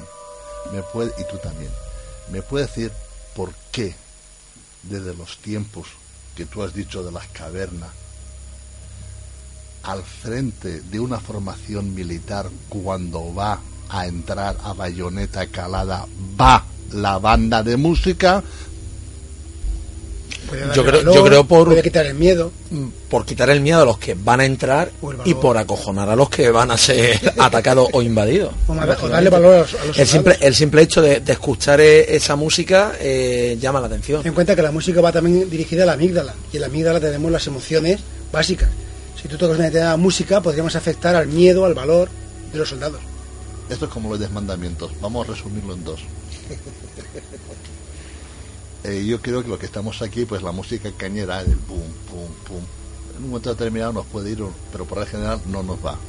Ahora mismo nos vamos a una discoteca y a los cinco minutos estamos todos tic, tic, tic, tic, llevando el ritmo. Inconscientemente. Tic, tic. ¿Por qué? Por una razón. Porque el bombo, las cosas, los graves, tienen una onda muy ancha. ¿A que sí, Juanma? Correcto. Esa onda ancha entra en el primer chakra, que es el movimiento. ¿Qué ocurre? Que sin darte cuenta, la formación de los militares o de los que van a entrar, sin darte cuenta, el bombo te va. Es inconscientemente lo que estábamos hablando antes de la vibración. No es ni el miedo ni el brum, brum. Y tú vas andando ya que te das cuenta. Y luego entra otro factor que la gente de aquella época es más inteligente, entra otro factor que es el de cómo no retroceder ante la bayoneta calada. Lo que decía Enrique. Los himnos regionales. La exaltación del himno y la palabra de decir que viene fulano y nos van a quitar y nos van a quitar y te ponemos el... Eso, el- va, chakra, eso va chakra 2, que es de los miedos. Entonces, el segundo miedo es... 2 para los miedos. es El, el bajo del ombligo. eh, el, El miedo está debajo. ¿El solar? eh, sí. Eh, por eso cuando tú te están dando caña, tú lo primero que haces es esconderte. Y cuando no tienes miedo, tú sacas el pecho. Es- esto es unas emociones, pero bueno. Sí, pero el Eh, miedo. Eh, entonces, claro, se juega con un movimiento que la gente desconoce, porque hay alguien que lo conoce, y se juega con unas vibraciones que son la trompetería, y las trompeterías tienen la onda un poquito más corta. Las trompeterías entran a nivel de a nivel de la zona de, eh, de lo que es eh, la base de, del, del estómago. Y entonces eso te hace perder el miedo. Y entras como una leona a buscar comida para tus hijos. Y entras a bayoneta calada. Juanma, ¿tienes algo que decir o qué? Te veo ahí. Pues bueno, eh, yo creo que vosotros eh, sabéis mejor hablar de estas cosas y tal, pero yo os puedo dar mi opinión. Eh, la, música es un elemento universal que está presente en nuestra vida y, está comprobado que produce emociones súper intensas. También ayuda a, a enfatizar nuestros, nuestros sentimientos. Cuando una persona está triste y se pone música triste, parece que se engrandece toda, toda esa tristeza. Eh, a nivel tera- terapéutico, pues no sé, no sabría qué decir, la verdad. No. Antonio. Eh, Yo, um, ondando en lo que dice ahora Juanma, eh, hemos tenido una prueba muy clara hace un rato, ¿no? Estábamos escuchando el tráiler de la película y de repente empieza la, la vibración, como diría Pepe, Y ya automáticamente tú estás poniendo tenso. y cuando de repente hay el boom fuerte, tú pegas un bote. Es decir, eh, la música, como estáis vosotros diciendo, transmite tanto que en las películas, por ejemplo, de escucharlas con música a sin música cambian totalmente. Una película de terror sin música nunca sería una película de terror. Sí, yo, yo quería haceros una pregunta. Por esto que, que decís, y cuando habláis de la, de, de la música eh, de terror que te pueda dar miedo, el, el- la música y este tipo de música triste, de miedo, etcétera, mm, eh, ¿es algo triste o terrorífico en sí o es un producto cultural? Quiero decir, una música determinada podría producir emociones distintas a distintos oyentes. Vamos a ver, te voy a responder yo. Eh, en la música hay dos elementos básicos, que es la armonía y, digamos que sería, para entendernos rápido, la desarmonía, ¿no? Eh, la armonía, lo que te produce, como dice la palabra, es armónico todo. Los disarmónicos, lo que te producen son irritaciones, te chirría. Como todos los que sabemos música, sabemos conjugar muy bien lo que son la armonía y las desarmonías, aprovechamos los fenómenos de un pasaje, en este caso como de- de- como ha dicho Antonio, de, la, de, una banda sonora, para producir esa irritación tuya junto con la imagen, que también es vibración, y la voz, que es vibración, de la forma, el grito, de la forma que se dice, eh, o que te están transmitiendo el, el miedo en los ojos, en el color, que también es vibración. Estamos hablando de música, pero nos hemos olvidado la vibración de los colores, que es muy fundamental también. Todo eso hace que tú en un momento determinado, que estás completamente ajeno a todo, tú estás viendo esa película, como estaba ahí José Antonio, y de pronto empieza tu cuerpo a notar una vibración desarmónica, con unos gritos, con unas tensiones, donde a él le sube, que es la tensión. Al subirle, porque cuando choca la vibración con tu cuerpo, es, es como el aire, si el aire no se ve, pero tú sientes el aire cuando pasa. Y ese aire te puede refrescar o te puede lanzar a 10 o 12 metros, depende de la intensidad de- de- del aire. Claro. Yo en parte, por ejemplo, si estoy de acuerdo con lo que ha comentado José Ramón, podemos poner dos ejemplos. Nosotros escuchamos el Turbulent Bell de Mike Oldfield, las campanas. Yo no creo que esa sea una canción que dé miedo, pero nos viene el exorcista a la cabeza. Automáticamente estamos viendo el exorcista, es verdad. Es una asociación mental. Es, es mental, efectivamente, Pepe. O sea, te viene directamente por, a lo mejor lo que tú has comentado, José Ramón, por cultura, porque nos lo han puesto de tal forma que es escuchar la- las campanas y el exorcista. Y por asimilación, ejemplo, ¿eh? Tiburón, o sin embargo, por ejemplo, en la película de la profecía, la música de la profecía, son unos cantos gregorianos lo que se escucha. Que puede ser lo más apacible, pero enseguida te ves a la imagen Demian. O sea, te está viniendo el niño que, que tal. Entonces sí puede ser que la cultura del cine nos haya metido canciones que sobre el papel no tienen por qué ser tristes, no tienen por qué incitar al terror, pero relacionándolas con esas imágenes, como ha dicho Pepe Benjo, hace la mezcla. Claro, yo, claro, yo- yo iría incluso más, lo que quería plantear es eso. Eh, mm, mm, la misma música. Lo primero, eh, si una música mm, puede funcionar, digamos, eh, con distintas culturas. Por ejemplo, yo oigo una música oriental, una música japonesa, y en general me dice, o china, y me dice bastante poco. O sea, Pero- me pero- resulta pero- muy extraño. Tú, tú eres músico, vosotros sois y tenéis otra sensibilidad, pero para un profano a lo mejor nos resulta muy pero, difícil el que eso nos de- emociones. Eh, Una cosa es la, la música cultural y cómo afecta a cada uno por la asociación mental y otra cosa es la curación de la música. Son dos cosas distintas. La música cura, ¿por qué? Porque tiene una vibración, una tonalidad y es lo que ha dicho él. No, lo otro es una asociación que, no- que en el occidente se ha hecho por, la, por las películas, que no tiene nada que ver. Y te despierta la emoción de la película, no de la música. La mente está por encima de la emoción. Y cuando viene una, una música del exorcista, tú no piensas en la música que viene, sino ves la película y te despierta la emoción por tu mente, claro. no por la música en sí. Claro, pero esa no, música, pero para yo me mí, refiero- tú pero yo me refiero- un chino que no ha visto la película y esa música posiblemente la relaje y no lo ponga en miedo, Claro, porque nunca pero- ha visto la Pero película. sin embargo, por ejemplo, hay música que nosotros consideramos triste. Lo que quiero decir, esa música que nosotros triste. consideramos triste, triste. la consideraría triste cualquier oyente de otro tipo, de los que están incluso acostumbrados a oír otra, otros José géneros Ramón, musicales. Tú has estado hablando de los chinos. Yo te puedo decir que los chinos, la textura musical es pentatónica. Solamente tienen cinco tonos. Nosotros tenemos siete. Y dentro de los siete tenemos cinco alteraciones. O sea que nosotros somos, tenemos una percepción mayor que digamos que la cultura oriental. Por consiguiente somos más sensibles, nuestro oído, más sensibles que ellos. Ellos utilizaban cinco porque ellos creían que los cinco chakras inferiores había que controlarlos, que son las cinco cabezas del dragón. Se dejaban los chakras superiores. Sin embargo, Gregorio hace que la misa, bueno, la misa, los cantos gregorianos admiten dos procesos superiores, que es la, mm, la, la, la, la música mística. Pues eso se llama mística, porque está concebido para los seres especiales. Por eso los querubines solamente la iglesia te los representa con alas, no tienen cuerpo. Y el ángel, los ángeles de la iglesia, es que hasta ahí también es vibración, va con un arpa. ¿Por qué es el arpa? Porque todo lo que es cuerdas, violines y tal, está representado más en la parte de arriba. Entonces, el, eh, digamos que nuestra civilización juega, digamos, con un amplio más de vibración que otras músicas. Eh, ¿Puedo hacer una pregunta? Sí. Vamos a ver. ¿La música es capaz de convertirme a mí en un asesino?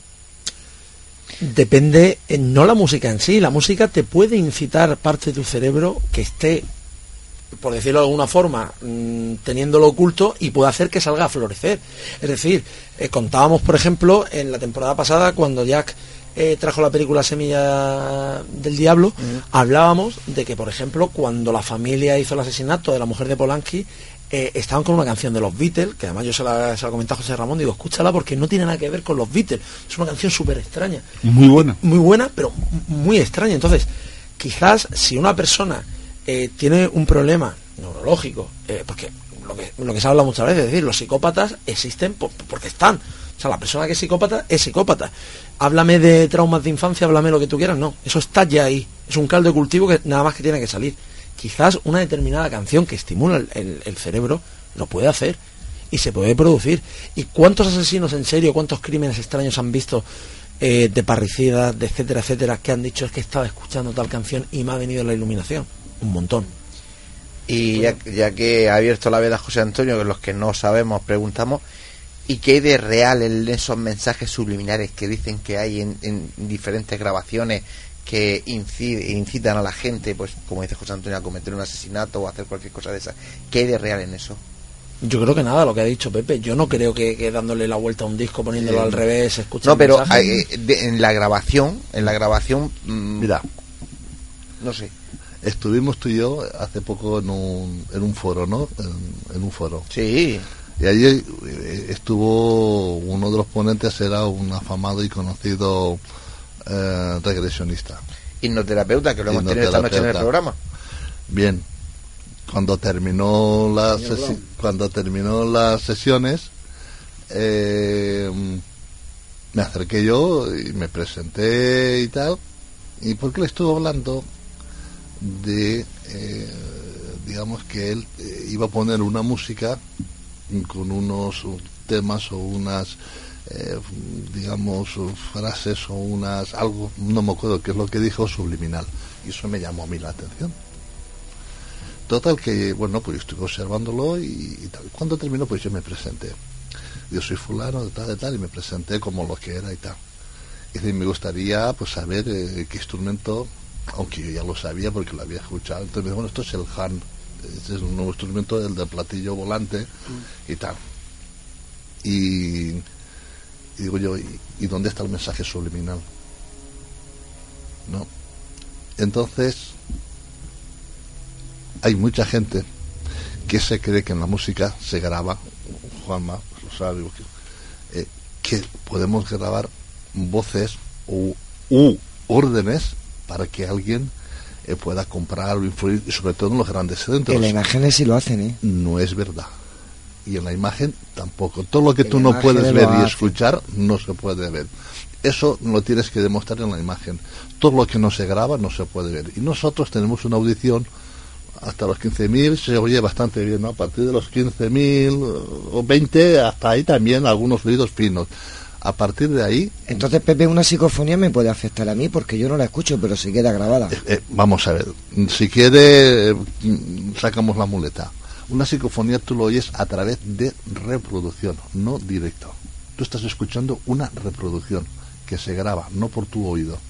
Pero bueno, tiene una altura tonal, tiene una frecuencia. No, no. Una psicofonía tú no la escuchas porque no se sabe, ya, ya se estuvo debatiendo de qué forma y de, y de qué longitud tienen las vibraciones, las cuerdas y tal. Es algo que no sabemos de qué ni por dónde se queda grabado.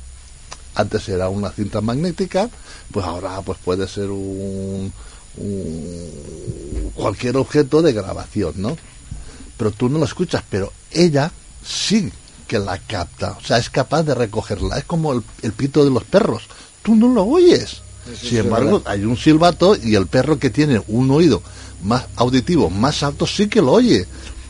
Estamos hablando de las vibraciones, el color. El violeta es el máximo que vemos nosotros, pero por encima del violeta hay muchos más, pero nosotros no los vemos. Pero nosotros no podemos meterlos en una cinta o en un CD, ni en una fotografía tampoco. O sea que todo lo que tú no oyes no te afecta. Para nada. Es como si ahora mismo dijésemos, esta habitación es negra. ¿En qué nos afecta? Si tú lo estás viendo que no es negra. Ya, pero de las imágenes, por ejemplo, sí se ha dicho y se ha demostrado que había imágenes eh, subliminales para que tú compraras o que tú... No. eh, Cuando te dicen que tú compres es lo siguiente. Torón, torón, y te ponen una música de ascensor. Torón, torón, torón, tranquilo. Y resulta que tú vas por el pasillo y poco a poco, a los 20 minutos de estar en un gran centro... Cambia la música. Tú, no, no, tú estás en meditación y te dicen, y ahora la oferta en tal sitio. Inconscientemente que eso es el mensaje subliminal, te están ordenando, porque a ti te han bajado, por eso la meditación, por eso es que nos iríamos cambiando poco a poco, vamos ya llevando la Pero música sí que es verdad que- hasta la hasta la sí, que es verdad y lo han reconocido las grandes superficies que tienen una determinada música para la hora del día, el día punta y tal, que inconscientemente, como está diciendo Pepe, te incita a ir más rápido, a ir menos rápido, a pasar por un pasillo, algo que a lo mejor no ibas a comprar, esa propia música te dice, ay, pues, ¿sabes que tengo que comprar esto?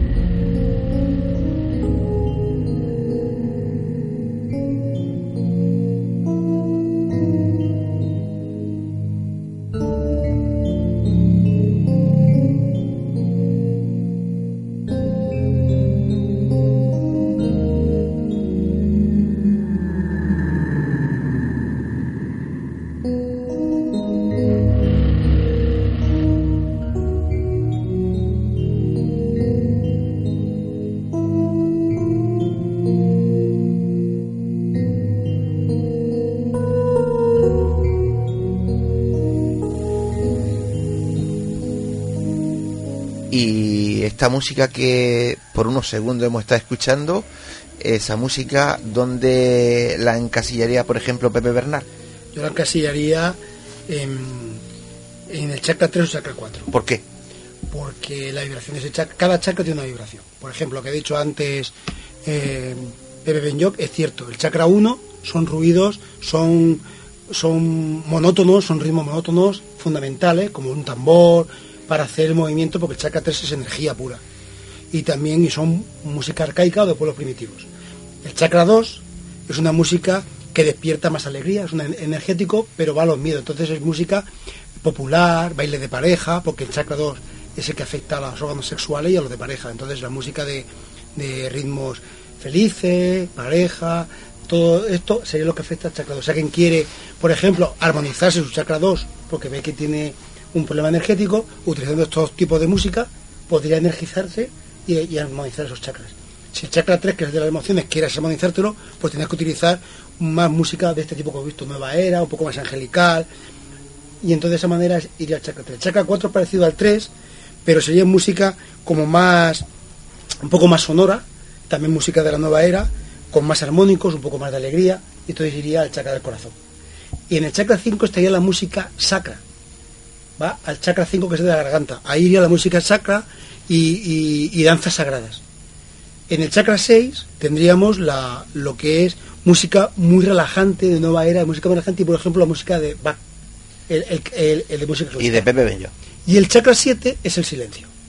En todas las culturas, el chakra 7, si tú quieres elevarte el chakra 7, es silencio. Bien, y la música eh, que, bueno, por decirlo de alguna manera, que hace Enrique Delgado, eso no tiene es que chakra depende, tiene porque, nada. sí, porque depende de la música, porque no que ahora siempre la misma música. Si es una música con mucho ritmo, pues puede ser una música que te, que te da energía, que te hace bailar, que te hace moverte. Vamos, que Depende. llega el chakra 2. Sí, chakra 2 y chakra 1. Pero bueno, es que todos los chakras son Enrique, importantes. no llegan más del chakra Vamos ver, si, si No si el chakra 1 se cierra, tú te mueres. O sea, es importante el chakra 1. Ah, bueno, venga, vale, ¿Me entiendes? Todos los chakras son importantes. El resto en lo de Enrique lo pone en la cerveza. Entonces, si alguien quiere meditar, pues tendría que ponerse una música muy suave para que sean los chakras superiores los que, los que se activen y tranquilizar la energía y el cuerpo. Eso es así. Si uno está muy nervioso por la emoción, pues tranquilizarse también. Bien, está bien, estaba atento escuchándote, está bien dicho. Vamos a ver, la música, como todo en esta vida, tiene una base y un pico. La base es ancha, es como hemos dicho antes, es muy ancha, y el pico es onda muy pequeña. En la música existen tonalidades. Están los bemoles y los sostenidos.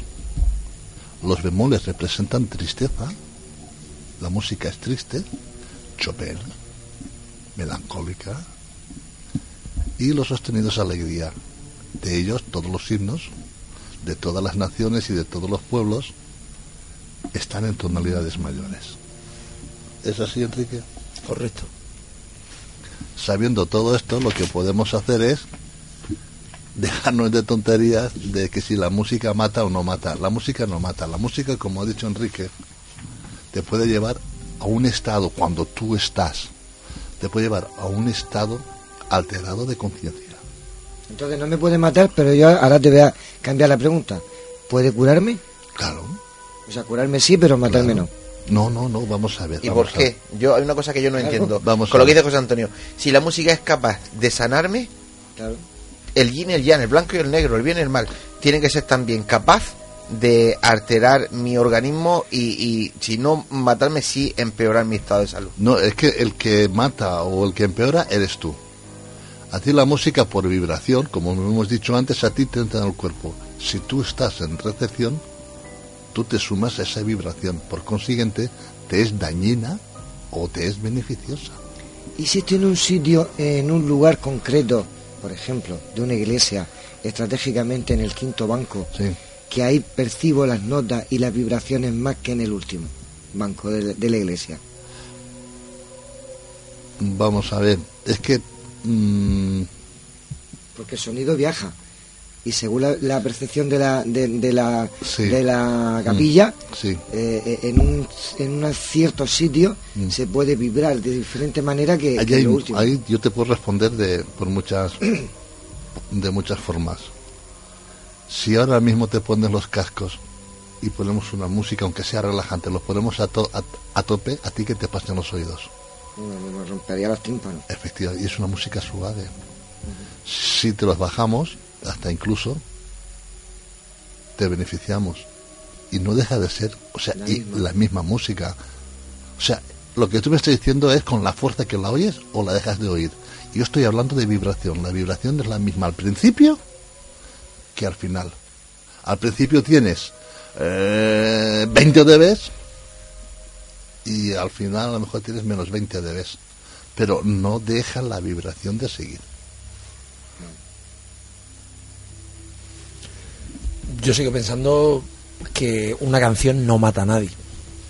Pienso que na- no se puede, una persona ni mata ni, ni tal. Ahora, sí que es verdad lo que acaba de comentar Antonio del yin y el yang. Es decir, si somos estados de ánimo, ¿no? E- e- Eso es así. Y la música influye muchísimo, muchísimo en todos los aspectos.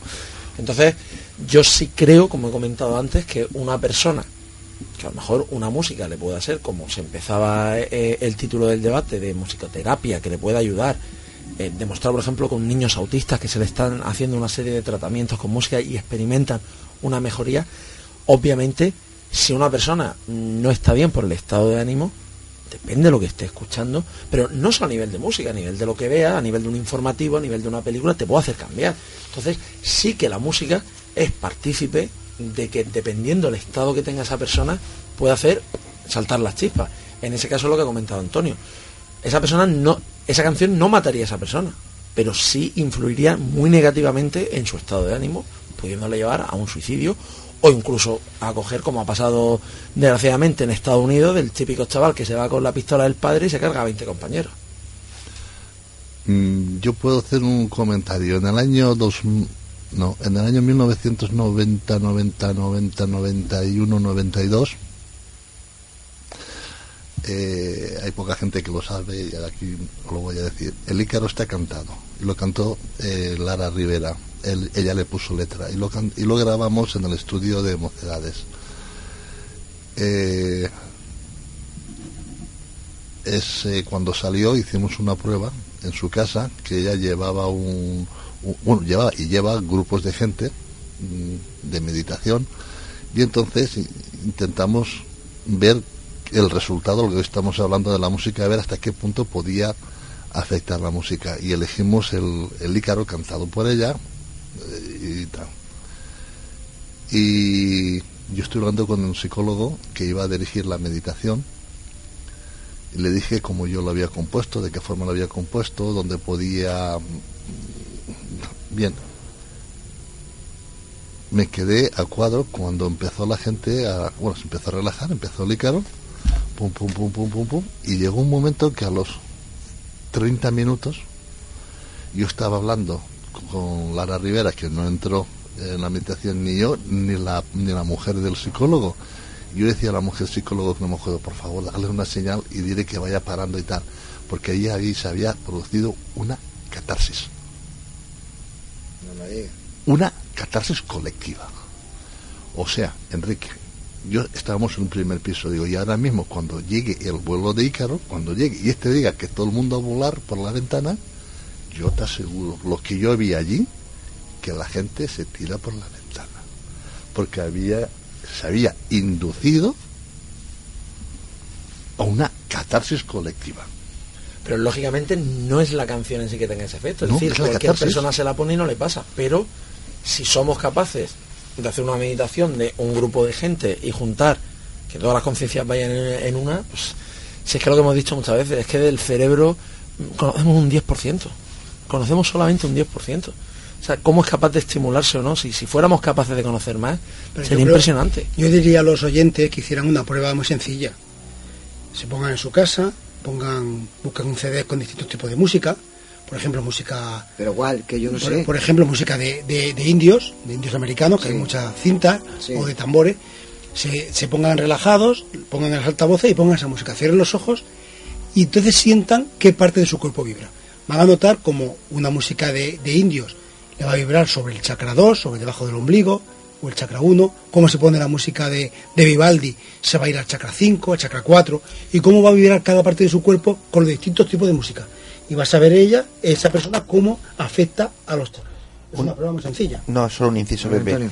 Tú dices chakra 5, chakra 4, Sí, pero vale. imagina que eh, yo te estoy viendo y tú te lo estás marcando, pero por nuestros ejemplo. oyentes no. Entonces, Eh. cuando digas chakra 5, di qué parte del cuerpo es chakra Por ejemplo, 4. el chakra 2 es el que está debajo del ombligo, el chakra 3 estaría encima del ombligo, el chakra 4 estaría en el pecho, el chakra 5 en la garganta, el chakra 6 sería la frente, encima de los ojos, y el chakra 7 estaría encima de la cabeza. Y el chakra 1 está medio de las piernas, pero eso es muy difícil de sentirlo porque es una densidad y es más difícil. Pero se puede colocar esos discos y, sentarte relajado y notar en qué parte de tu cuerpo vibra esa música. Fíjate lo que es, lo que hablamos de, de concienciar a la gente, de lo que ha comentado la Pepe Benjot, de ese masivo, todos entrando en, sintonía. Eh, yo recuerdo los años 90, eh, algo muy curioso, ¿no? Eh, uno era más jovencito, estaba más pendiente de los 40 principales, de lo que se vendía, lo que no se vendía. Y me acuerdo que uno de los discos que más se vendían era eh, unos himnos de, de cantos de indios, como ha comentado Pepe Bernal, que era el espíritu de no sé qué. Yo, de hecho, alguna vez en Refugio Macabro he puesto canciones de ese disco. Y bueno, era un boom, un boom mundial. Era un boom mundial impresionante. Y a los pocos años, recuerdo, porque más se lo regalé yo a mi padre, no sé si fue un cumpleaños o algo, que también salió, era algo más celestial, más tipo eh, coro celestial, pero sin llegar a ser mm, música de iglesia tan pausada, sino que la música era un poquito más, más cañera, por decirlo de alguna forma, pero con las voces de eh, sí de canto gregoriano y tal, y fue otro boom en cuanto a venta. Es decir, que al final. Pero date cuenta que esa música va a los chakras emocionales. Claro. Más a la gente. Porque no hace falta que estés relajado. Pero muchas veces entonces la pregunta que nos podemos plantear es decir, la gente compraba el disco porque lo anunciaban en la tele y todo lo que nos entra en la tele eh, nos lo metemos en el cerebro o es que realmente la gente detrás- empezaba a escuchar espera lo que que, dice Pepe espera Bello. que detrás de esto, detrás de esto hay un alma de terror, pero de terror. Pues lo que va a decir que a mí me encanta, ¿eh? Eh, vamos a ver, habéis hablado del spirit, del el spirit de, de- de- De los indios, sí. los- bueno, ¿vosotros sabéis a qué ritmo utilizan los chamanes para entrar en estado superior, De trance, ¿no? en trance? ¿Sabéis a, a qué ritmo? ¿A cuántas notas por minuto se dan en el tambor? No, no, si no me lo dice no me entero. 260. ¿Y, y eso? Que es la frecuencia de hercios. No, no, no, no son, son pulsos, son, es, aunque, aunque repercuta un poco el micrófono, es,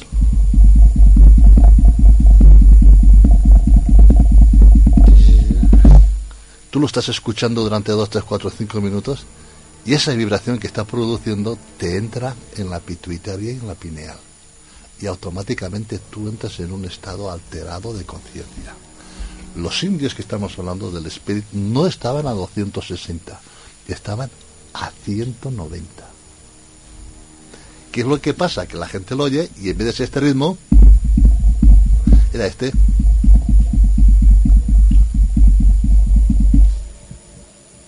¿Qué es lo que ocurre?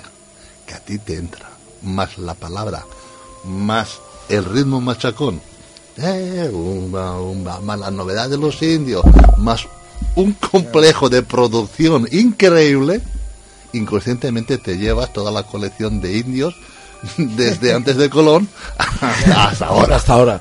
Pero es que además... eh, o sea que cuidado. Es, es un boom que para mí va más allá de lo que pueda ser lo que he comentado, una comercialización por parte de la televisión o, o de la prensa, sino que realmente lo que dice Pepe, es decir, cuando tú te ponías ese disco, entrabas en un estado de decir, bueno, ¿qué me está pasando aquí? O sea, es como decir, uy, yo esto no lo había... Conozco la salsa, conozco el tango, conozco el rock, pero yo esto no lo había descubierto en mi vida. Y es como, pum, como descubrir algo nuevo, algo completamente distinto. Y fue un boom hace 20 años. o sea que- Sí, sí, sí, eso está muy claro. No sé, yo, yo como, como no sé, que a lo mejor me salgo un poco porque mm, eh, de lo que era estrictamente el tema. Eh, pero hay algunas cosas que sí que me llaman la atención.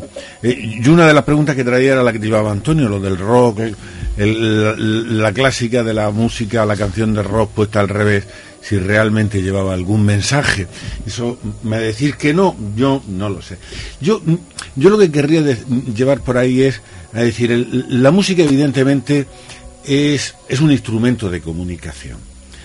Entonces, ¿hasta dónde puede llegar este instrumento? O sea, est- aquí estamos hablando eh, de los instrumentos más, más cotidianos, más humanos, pero yo querría preguntar eh, si vosotros, en el ambiente, porque ya es muy tarde y ya se puede hablar de estas cosas, si pensáis que la música eh, funciona o puede funcionar también como instrumento de comunicación de otra forma. Eh, por decir algo, eh, sería factible eh, sería factible algún tipo no sé Antonio tú has encontrado en alguna psicofonía algún tipo de música sí. Podrían los espíritus comunicarse con nosotros haciendo música además de con la palabra Mira, yo he encontrado en psicofonías, eh, por ejemplo, en el antiguo Hospital San Juan de Dios de Lorca, que era el convento franciscano, ahí obtenemos alguna psicofonía que es como una especie de canto gregoriano. Si eso es lo que te refieres, sí. efectivamente o sea si piensas que puede haber sobre todo utilizado como medio de comunicación como de decir algo eh, por decir algo que, que, que sea también común no porque nos entendamos Eh, en la película de los encuentros en la tercera fase el mecanismo de comunicación era la música Sí, señor. Sí, señor. Mm, ¿ha- ¿Habría una posibilidad de que la música fuese un Ramón. instrumento de, de comunicación Ramón, de perdona. comunicación interestelar? Volvemos otra vez al principio. Terirororo. ¿Cuántas notas son? Cinco. ya estamos, ya jodidos otra vez. Todo es vibración y esas notas están muy bien puestas para que a ti te rezumbe lo que es la caja torácica del abdomen y la caja de los pulmones. Y cada una tiene una resonancia. Chakras de abajo. Terirororo. Las cinco notas básicas. Hasta el 5. No está nada hecho al azar. Nunca. Todo está estructurado. Los que hacen bandas sinfónicas especiales, Vangelis y esta gente, son grandes esotéricos. Jean-Michel Jarre. Jean-Michel Garre en- Jarre. o Jarre. No, no. Sí, sí, somos españoles, vale. Bueno, Son grandes conocedores de, las, de lo que puede producir y a donde te puede llevar el- el- la música. Y te voy a retar a ti y a todos los espectadores. Ala. Y así va a subir mis ventas de, del Ícaro. En el Ícaro hay un tema, ay perdón, en el Ícaro, en el Volando Juntos, hay un tema que es País Dala. Dura unos 11 minutos. ¿cómo se llama? País Dala. Escucharla con vuestras parejas. Lo que están escuchando es que están Es apuntando. que están escribiendo. Y los que no tenemos, Bueno, escucharla con vuestra Contigo pareja. mismo. Y poner replay, o sea que cuando termine empiece otra vez. Y entrar, entrar, hacer el acto sexual con esa canción. Nos veremos otra semana y ya me hablaréis. Para Eh, que se me emocione. Ahí va yo. Además, José Ramón ha puesto el dedo en la llaga. La música puede llegar a, hipnotizar, a, a ser afrodisíaca. eh, a lo que le interesa a José Ramón. ¿Puede encontrar novia con, con la música? Sí, o- porque ahora no hay tantas parejas y tantas y tal. Porque ya no hay baladas. Es verdad. Eso sí es verdad. Ya no bailas juntos. Ya no Ni hay baile de baladas. salón, ni nada. Como siempre tocáis el último tema más interesante al final, pues vamos a hacer una rueda. eh, cada uno quiero vuestra opinión de- del tema de esta noche. Un minuto para cada uno. No quiero mirar a nadie. Que Pepe, Ben- eh, Pepe Benjó sigue teniéndose 200 papeles para hablar. Eh, y ya te- y ya te- Lo que y- el viento se llevó. y ya terminamos. Eh, Enrique. Bueno, yo sí pienso que, que la música nos influye en el día a día, se ha visto en el debate. Yo creo que hay testimonios desde siempre. eh, cambia el estado del ánimo para bien, a veces para, para mal. Y como estabais tocando el último tema, por supuesto que para, para el tema sexual yo creo que es súper importante, ¿no? Es decir, eh, cuántas colecciones de discos han sacado de música romántica y para esos momentos y no sé qué, y siempre está, siempre está esa canción, ¿no? Yo creo que, que sí la hay. Obviamente no es lo mismo ponerte una balada de Scorpion, como ha dicho Pepe Benjó, para tal, que muestra un disco de sociedad alcohólica. Siempre hay un contexto por un lado y, y otro. Influye, yo creo que, que nos altera. Eh, incluso yo estoy convencido que nosotros salimos por la mañana a las 7 a las 8 de la mañana para ir a trabajar con un estado de ánimo y según la música que llevemos en la radio, lo que suene, lo que nos vayamos encontrando, vamos cambiando el día. Y a lo mejor un día te levantas de aquella manera y a los 10 minutos estás más feliz que, nada y es por el simple hecho inconscientemente de haber escuchado en la radio o has entrado a comprar pan a la panadería y tener una canción o lo que sea. Yo creo que nos influye y nos marca el día a día. Pepe Benjó. Y mis manos en tu cintura, pero mírame con dulzor. Cuando tú tenías una mujer entre tus brazos y estabas escuchando esta letra, esta música, indudablemente, ay, el ánimo, pues da. la energía que tú emanabas era recibida por la otra persona.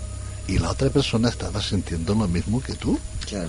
y la recibías tú. Y entre los dos había una, vibriza- una vibración que era armónica. Hoy eso ya no interesa a la sociedad de consumo lo que nos llevan.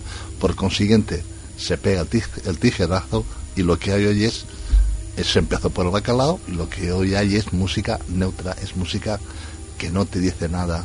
Eres un ser muy, muy manejable. Podemos considerar, Pepe, perdón, ¿el reggaetón se puede considerar música? Si música es todo. Bueno. Relaciones rápidas. Hoy día relaciones rápidas. Sí, porque la música es todo, pero Enrique, una cosa que tal y la otra es Claro. José Ramón. Sí, yo, yo, yo querría eh, terminar haciendo una pregunta. A lo mejor hoy no tenéis, no- hoy no va a haber tiempo, pero si me la podéis decir, aunque sea otro día. Y es los que hacéis música, que a mí el, proceso de creación musical me parece algo como, como todas las creaciones, algo increíble, porque yo no soy capaz de hacerlo. Y entonces, en este contexto que estamos aquí, eh, ¿cómo pensáis vosotros eh, que conseguís eh, la capacidad de hacer esa creación? ¿De dónde viene la música? Los, los, si viene de vosotros o si viene de algún otro sitio. Los antiguos hablaban, se referían a las musas como la capacidad, eh, mm, como, como la intercesión quizá divina os- mm, que, que hacía llegar. ¿Pensáis vosotros que viene, que esa música viene de vosotros? ¿O, o hay alguien, hay algo que os utiliza a vosotros como un instrumento para crear esa música? Las musas. No, no, yo os voy a matar. No, no, no, no, me haga una pregunta al final, porque me quedan dos minutos nada más. No, se voy a responder yo. Venga, va, pues respóndela con Mira, el final tuyo. dependiendo de qué música. Por ejemplo, está claro que Mozart, un niño de 6 años que compone una sinfonía, está claro que ese niño está inspirado por algo que no es de aquí. Mientras que una persona que sea un técnico puede ser que esté inspirado en parte. De todas formas, yo retaría ahora mismo a, a que trabajara un poco en la página web de Nemesis Radio y pudiéramos poner ahí para las personas algún tipo de música que ayudara. Por ejemplo, la, música de, Mozart sirve para que los niños estudien mejor, la música para que puedas hacer Yo creo que los oyentes van a querer la del polvete que está. Bueno, la música afrodisíaca, poner algún tipo de música que los, que los que los oyentes pudieran ir a la página y decir, oye, ¿qué música me puede venir bien para este momento del día? Y poder llegar a esa página y poderla ver. Yo, podría yo puedo repasar lo de los chakras para que puedan hacerlo. De hecho, hay una terapia que se llama musicoterapia, que hay algunas terapias que la saben llevar, pero Muy bien. al dedillo, y hay otros que... Bueno, pero pues traba- trabajo, trabajo tenéis los dos. Trabajo. Antonio. Es que a mí me cuesta mucho hablar esta noche con gente que sabe tanto de música, ¿no? Lo que yo, como una persona que con- desconoce mucho de este tema, lo que a la conclusión que llego al final es que la música es una parte esencial de nuestra vida. Antes decía Enrique que te montas en el coche según la música que te aparezca. No sé, yo ahí discrepo, ¿no? Yo me monto en el coche y está escuchando, eh, suena la canción y no sé por qué, no me apetece, pum, no me apetece, pum. Y de repente, pum, aparece y digo, estás ¿Por qué sucede? No lo sé. Sé que es, eh, como dice Pepe, vibración y que hay vibraciones que a mí eh, en ese momento se me acoplan a mi cuerpo como si fuera mi propia piel y, y estoy encantado. Y con otra, pues en ese momento me es in- ingrata, ¿no? Por eso yo... Escucha, y si no le das al botón Antonio para cambiar a otra canción, acuérdate que acabas el viaje en el coche y te bajas de mala uva. ¿eh? Sí, enfadado, es cierto. te bajas Eso es cierto. Vale, yo solamente voy a decir... Eh, venga, ¿qué No, no, sí. no, no, no, di, di. Os voy a dar una pequeñita respuesta de, de- de este señor. Voy a dar unos golpecitos en la mesa Sí, y me vais a decir a ver si sois capaces de identificarlos. No. Es una llamada. A ver, otra vez. Lo están llamando a la puerta de Una llamada a la puerta. la quinta de Beethoven, no sé. Por van los tiros. No, sí. Pam, pam, pam, pam. Ah, pam, pam, vale, pam, vale. pam. Bueno, pues eso lo tienes que hacer en Nemesis Radio. Bueno, yo voy a terminar, que queda, nada, queda, un- queda un minuto. Esa es la musa. Deja- Tengo un minuto para hablar. Yo, yo muy rápido, cállate, Pepe. La, la primera, sí es verdad que sigo diciendo que a mí la música ha habido momentos eh, adecuados, ha habido en momentos y, en, lugares que a mí realmente me ha conmovido, me ha conmovido y me ha hecho eh, sentir cosas que en otro en otro momento pues, eh, pues prácticamente eh, era in- inimaginable, ¿no?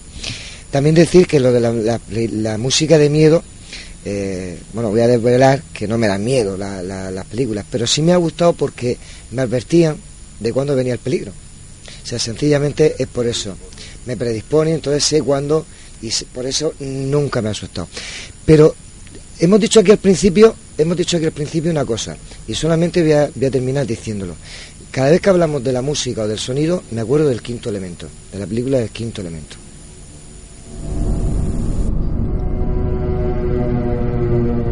Pues hasta aquí el programa de esta noche. No hay tiempo para más. Muchas gracias a todos por habernos acompañado y a ustedes por estar escuchándonos. José Antonio, dale que nos vamos. Vamos muy pegados. Bueno, pues nada, simplemente decir que tenemos Nemesis Radio en el Facebook para, para ustedes y tenemos el correo nemesisradio arroba canalmurcia.com. tanto en una cosa como en la otra, pueden dejarnos lo que quieran, que para eso estamos.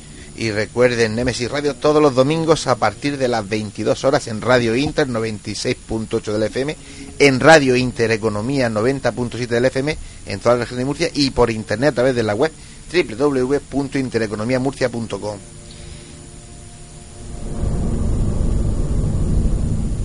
Y qué mejor que esta noche. Nuestras, nuestras voces ya están viajando por ese universo. Pues queridos oyentes, les deseamos que tengan una feliz semana y les esperamos el próximo domingo aquí en Nemesis Radio. Buenas noches y Adiós. ¿Estamos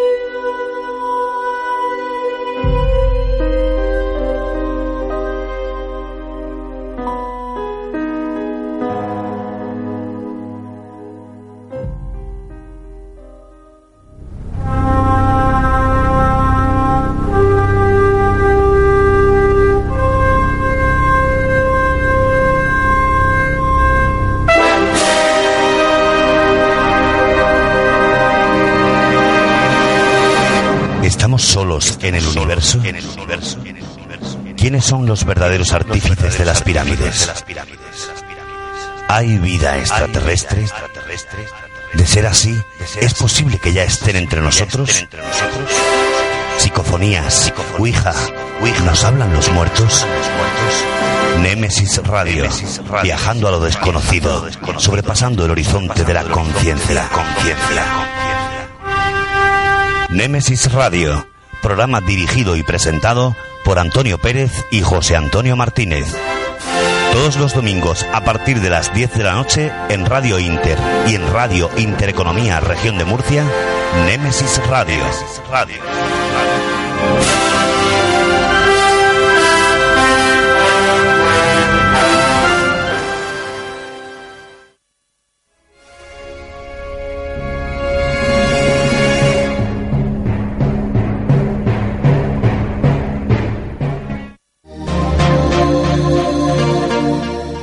Cibercopy, copistería, papelería, impresiones A4, A3, autoservicio de impresión, encuadernaciones, plastificaciones, tesis doctorales y mucho más.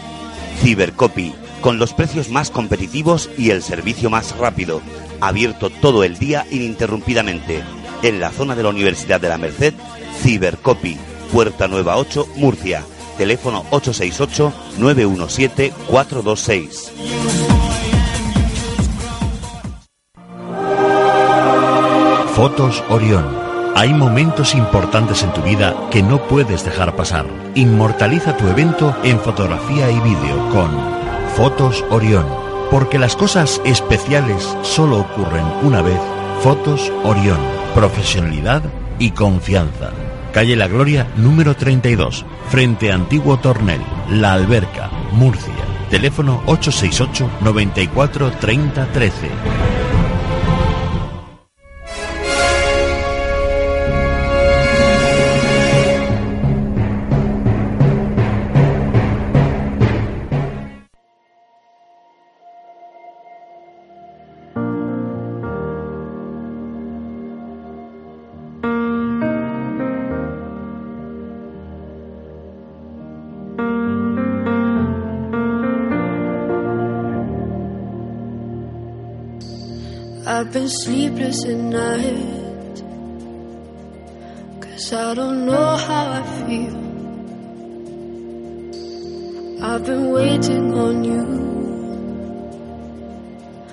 Just to say something real.